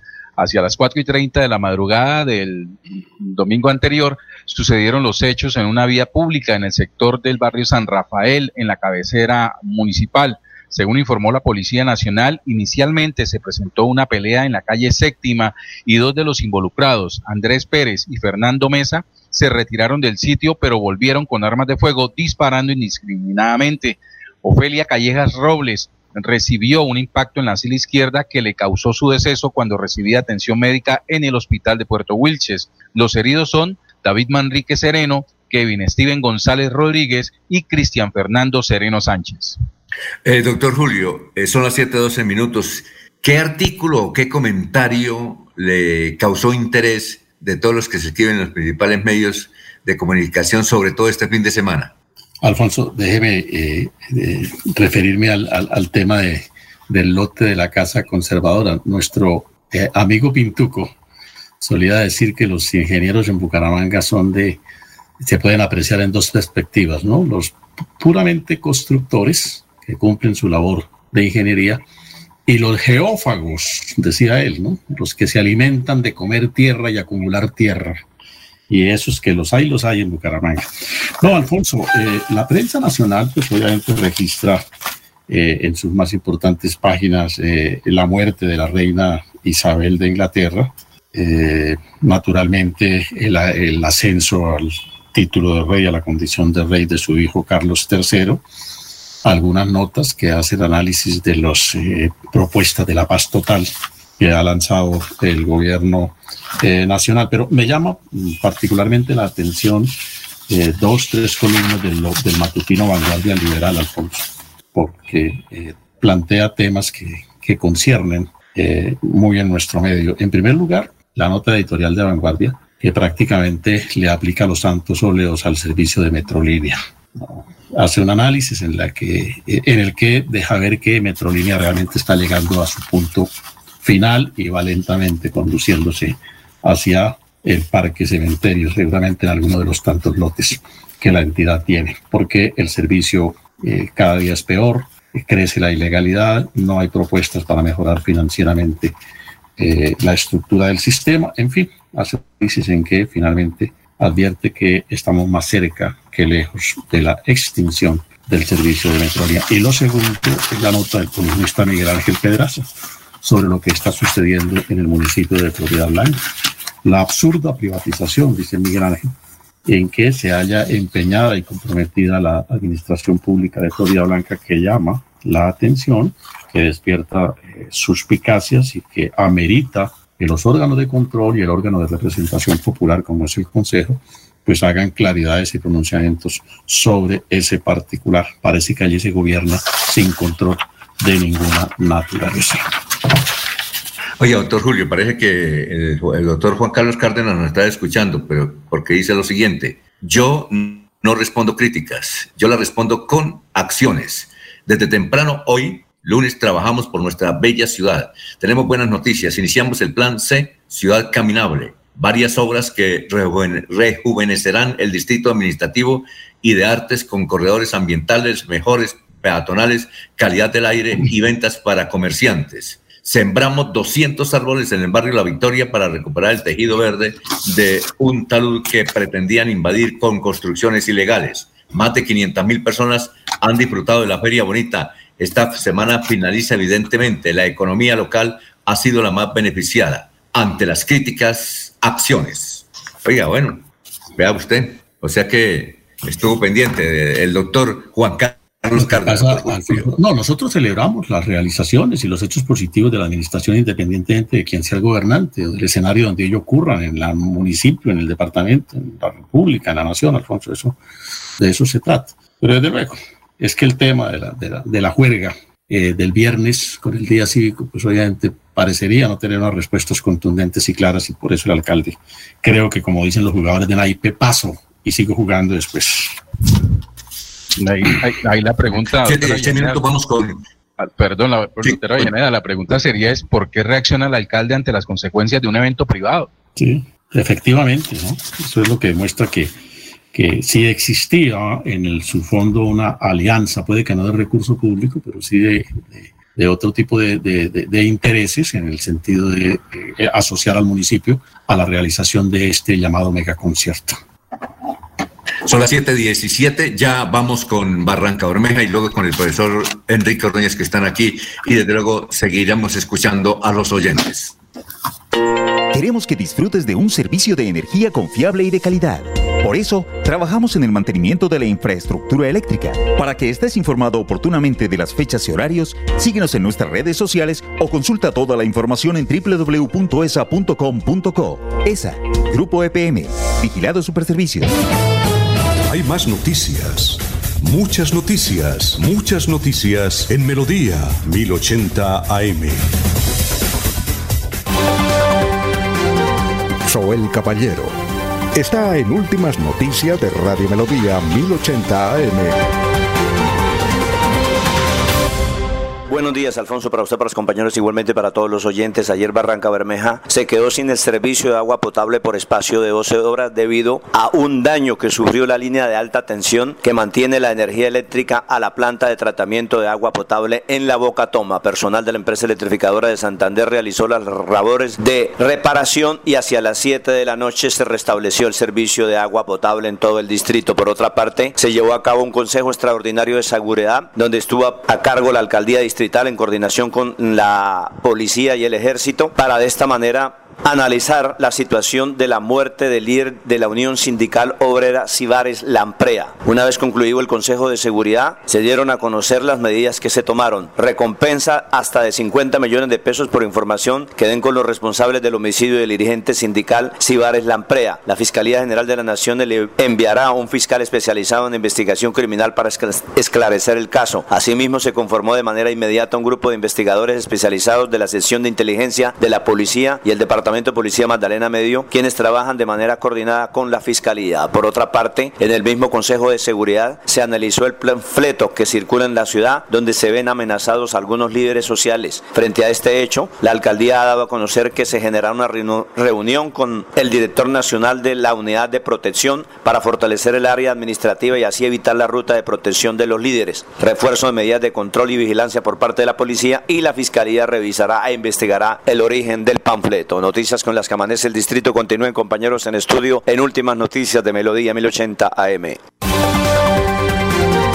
Enrique Ordóñez Montañés está en últimas noticias de Radio Melodía 1080 AM. Ya son las 7 de la mañana, 20 minutos. Profesor Enrique Ordóñez, María Isabel Rojas del Centro Comercial Acrópolis tiene dos preguntas. ¿Cómo se escribe mediodía? ¿Separado o mediodía en una sola palabra? Profesor, tenga usted muy buenos días. Muy buenos días, Alfonso y de Últimas Noticias. Interesante la pregunta que hace doña María Isabel del Centro Comercial Acrópolis. Pues con mucho gusto, doña María Isabel. En mediodía, cuando se escribe separado, equivale a una fracción del día. Por ejemplo, el día sábado se trabaja mediodía, mediodía no todo el día, se trabaja a mediodía, eso es generalmente en todas las empresas y ocurre ese fenómeno, que se trabaja mediodía. Entonces ese mediodía va separado porque es una fracción del día, se escribe separado. Trabajo el sábado solo mediodía, y eso es cuando hay una fracción del día. Trabajé mediodía, separado. Pero también puede ocurrir el caso que uno diga, hoy lunes trabajo solamente hasta el mediodía o hasta el mediodía de ayer. Ese día, el mediodía de ayer es un, una sola palabra, el mediodía de ayer, una sola palabra. El mediodía de ayer, una sola palabra. Y cuando es fracción, pues va separado. Esa es la, la respuesta que le podemos dar a doña María Isabel.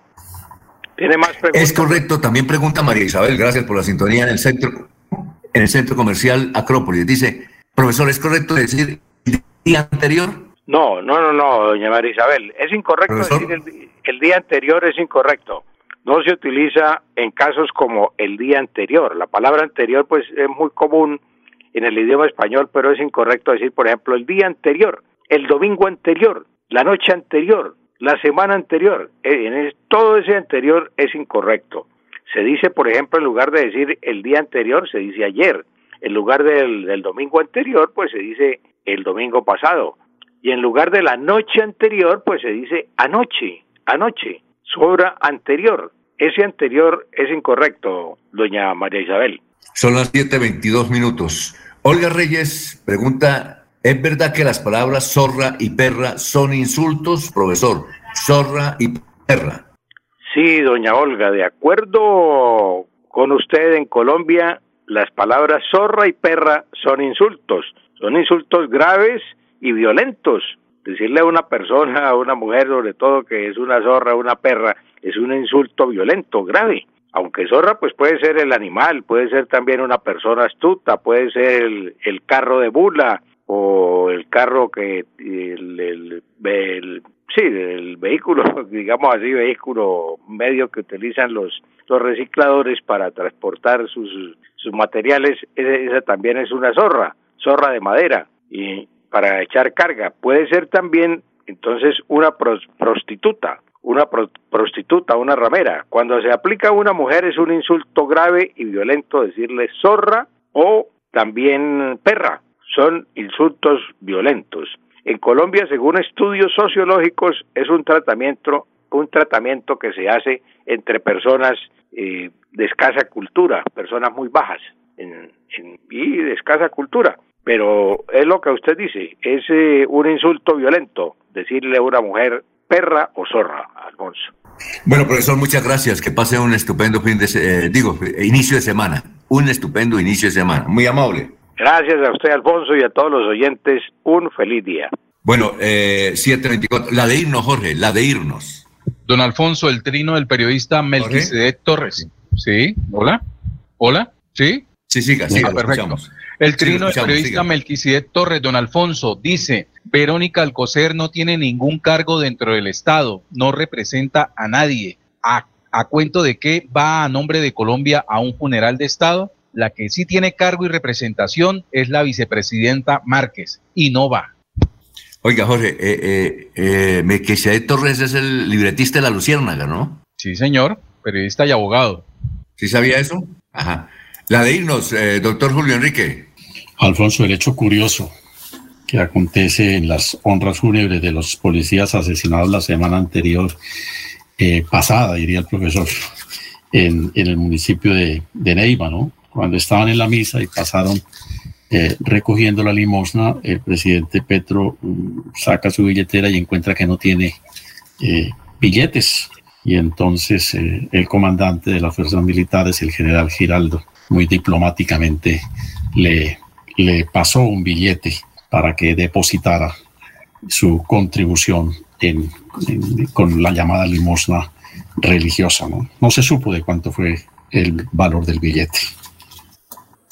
Ah, muy bien. Bueno, la de irnos, don Laurencio. Alfonso, el Sindicato de Educadores de Santander está analizando si realizan una jornada de protesta por la muerte violenta, al parecer por extranjeros del docente en Landazuri. Dicen falta garantías para quienes trabajan en el campo santandereano. Bueno, muchas gracias, muy amable. Sigan en melodíaenlínea.com. Gracias por escucharnos. Y aquí ya está el doctor Ricardo González Barra con media hora de salud en melodíaenlínea.com y 1080m. Adiós. Últimas noticias los despierta bien informado de lunes a viernes. En todas las áreas de la información regional, un periodista de Últimas Noticias registra la información en Radio Melodía 1080 AM y en melodíaenlínea.com. Director Alfonso Pineda Chaparro.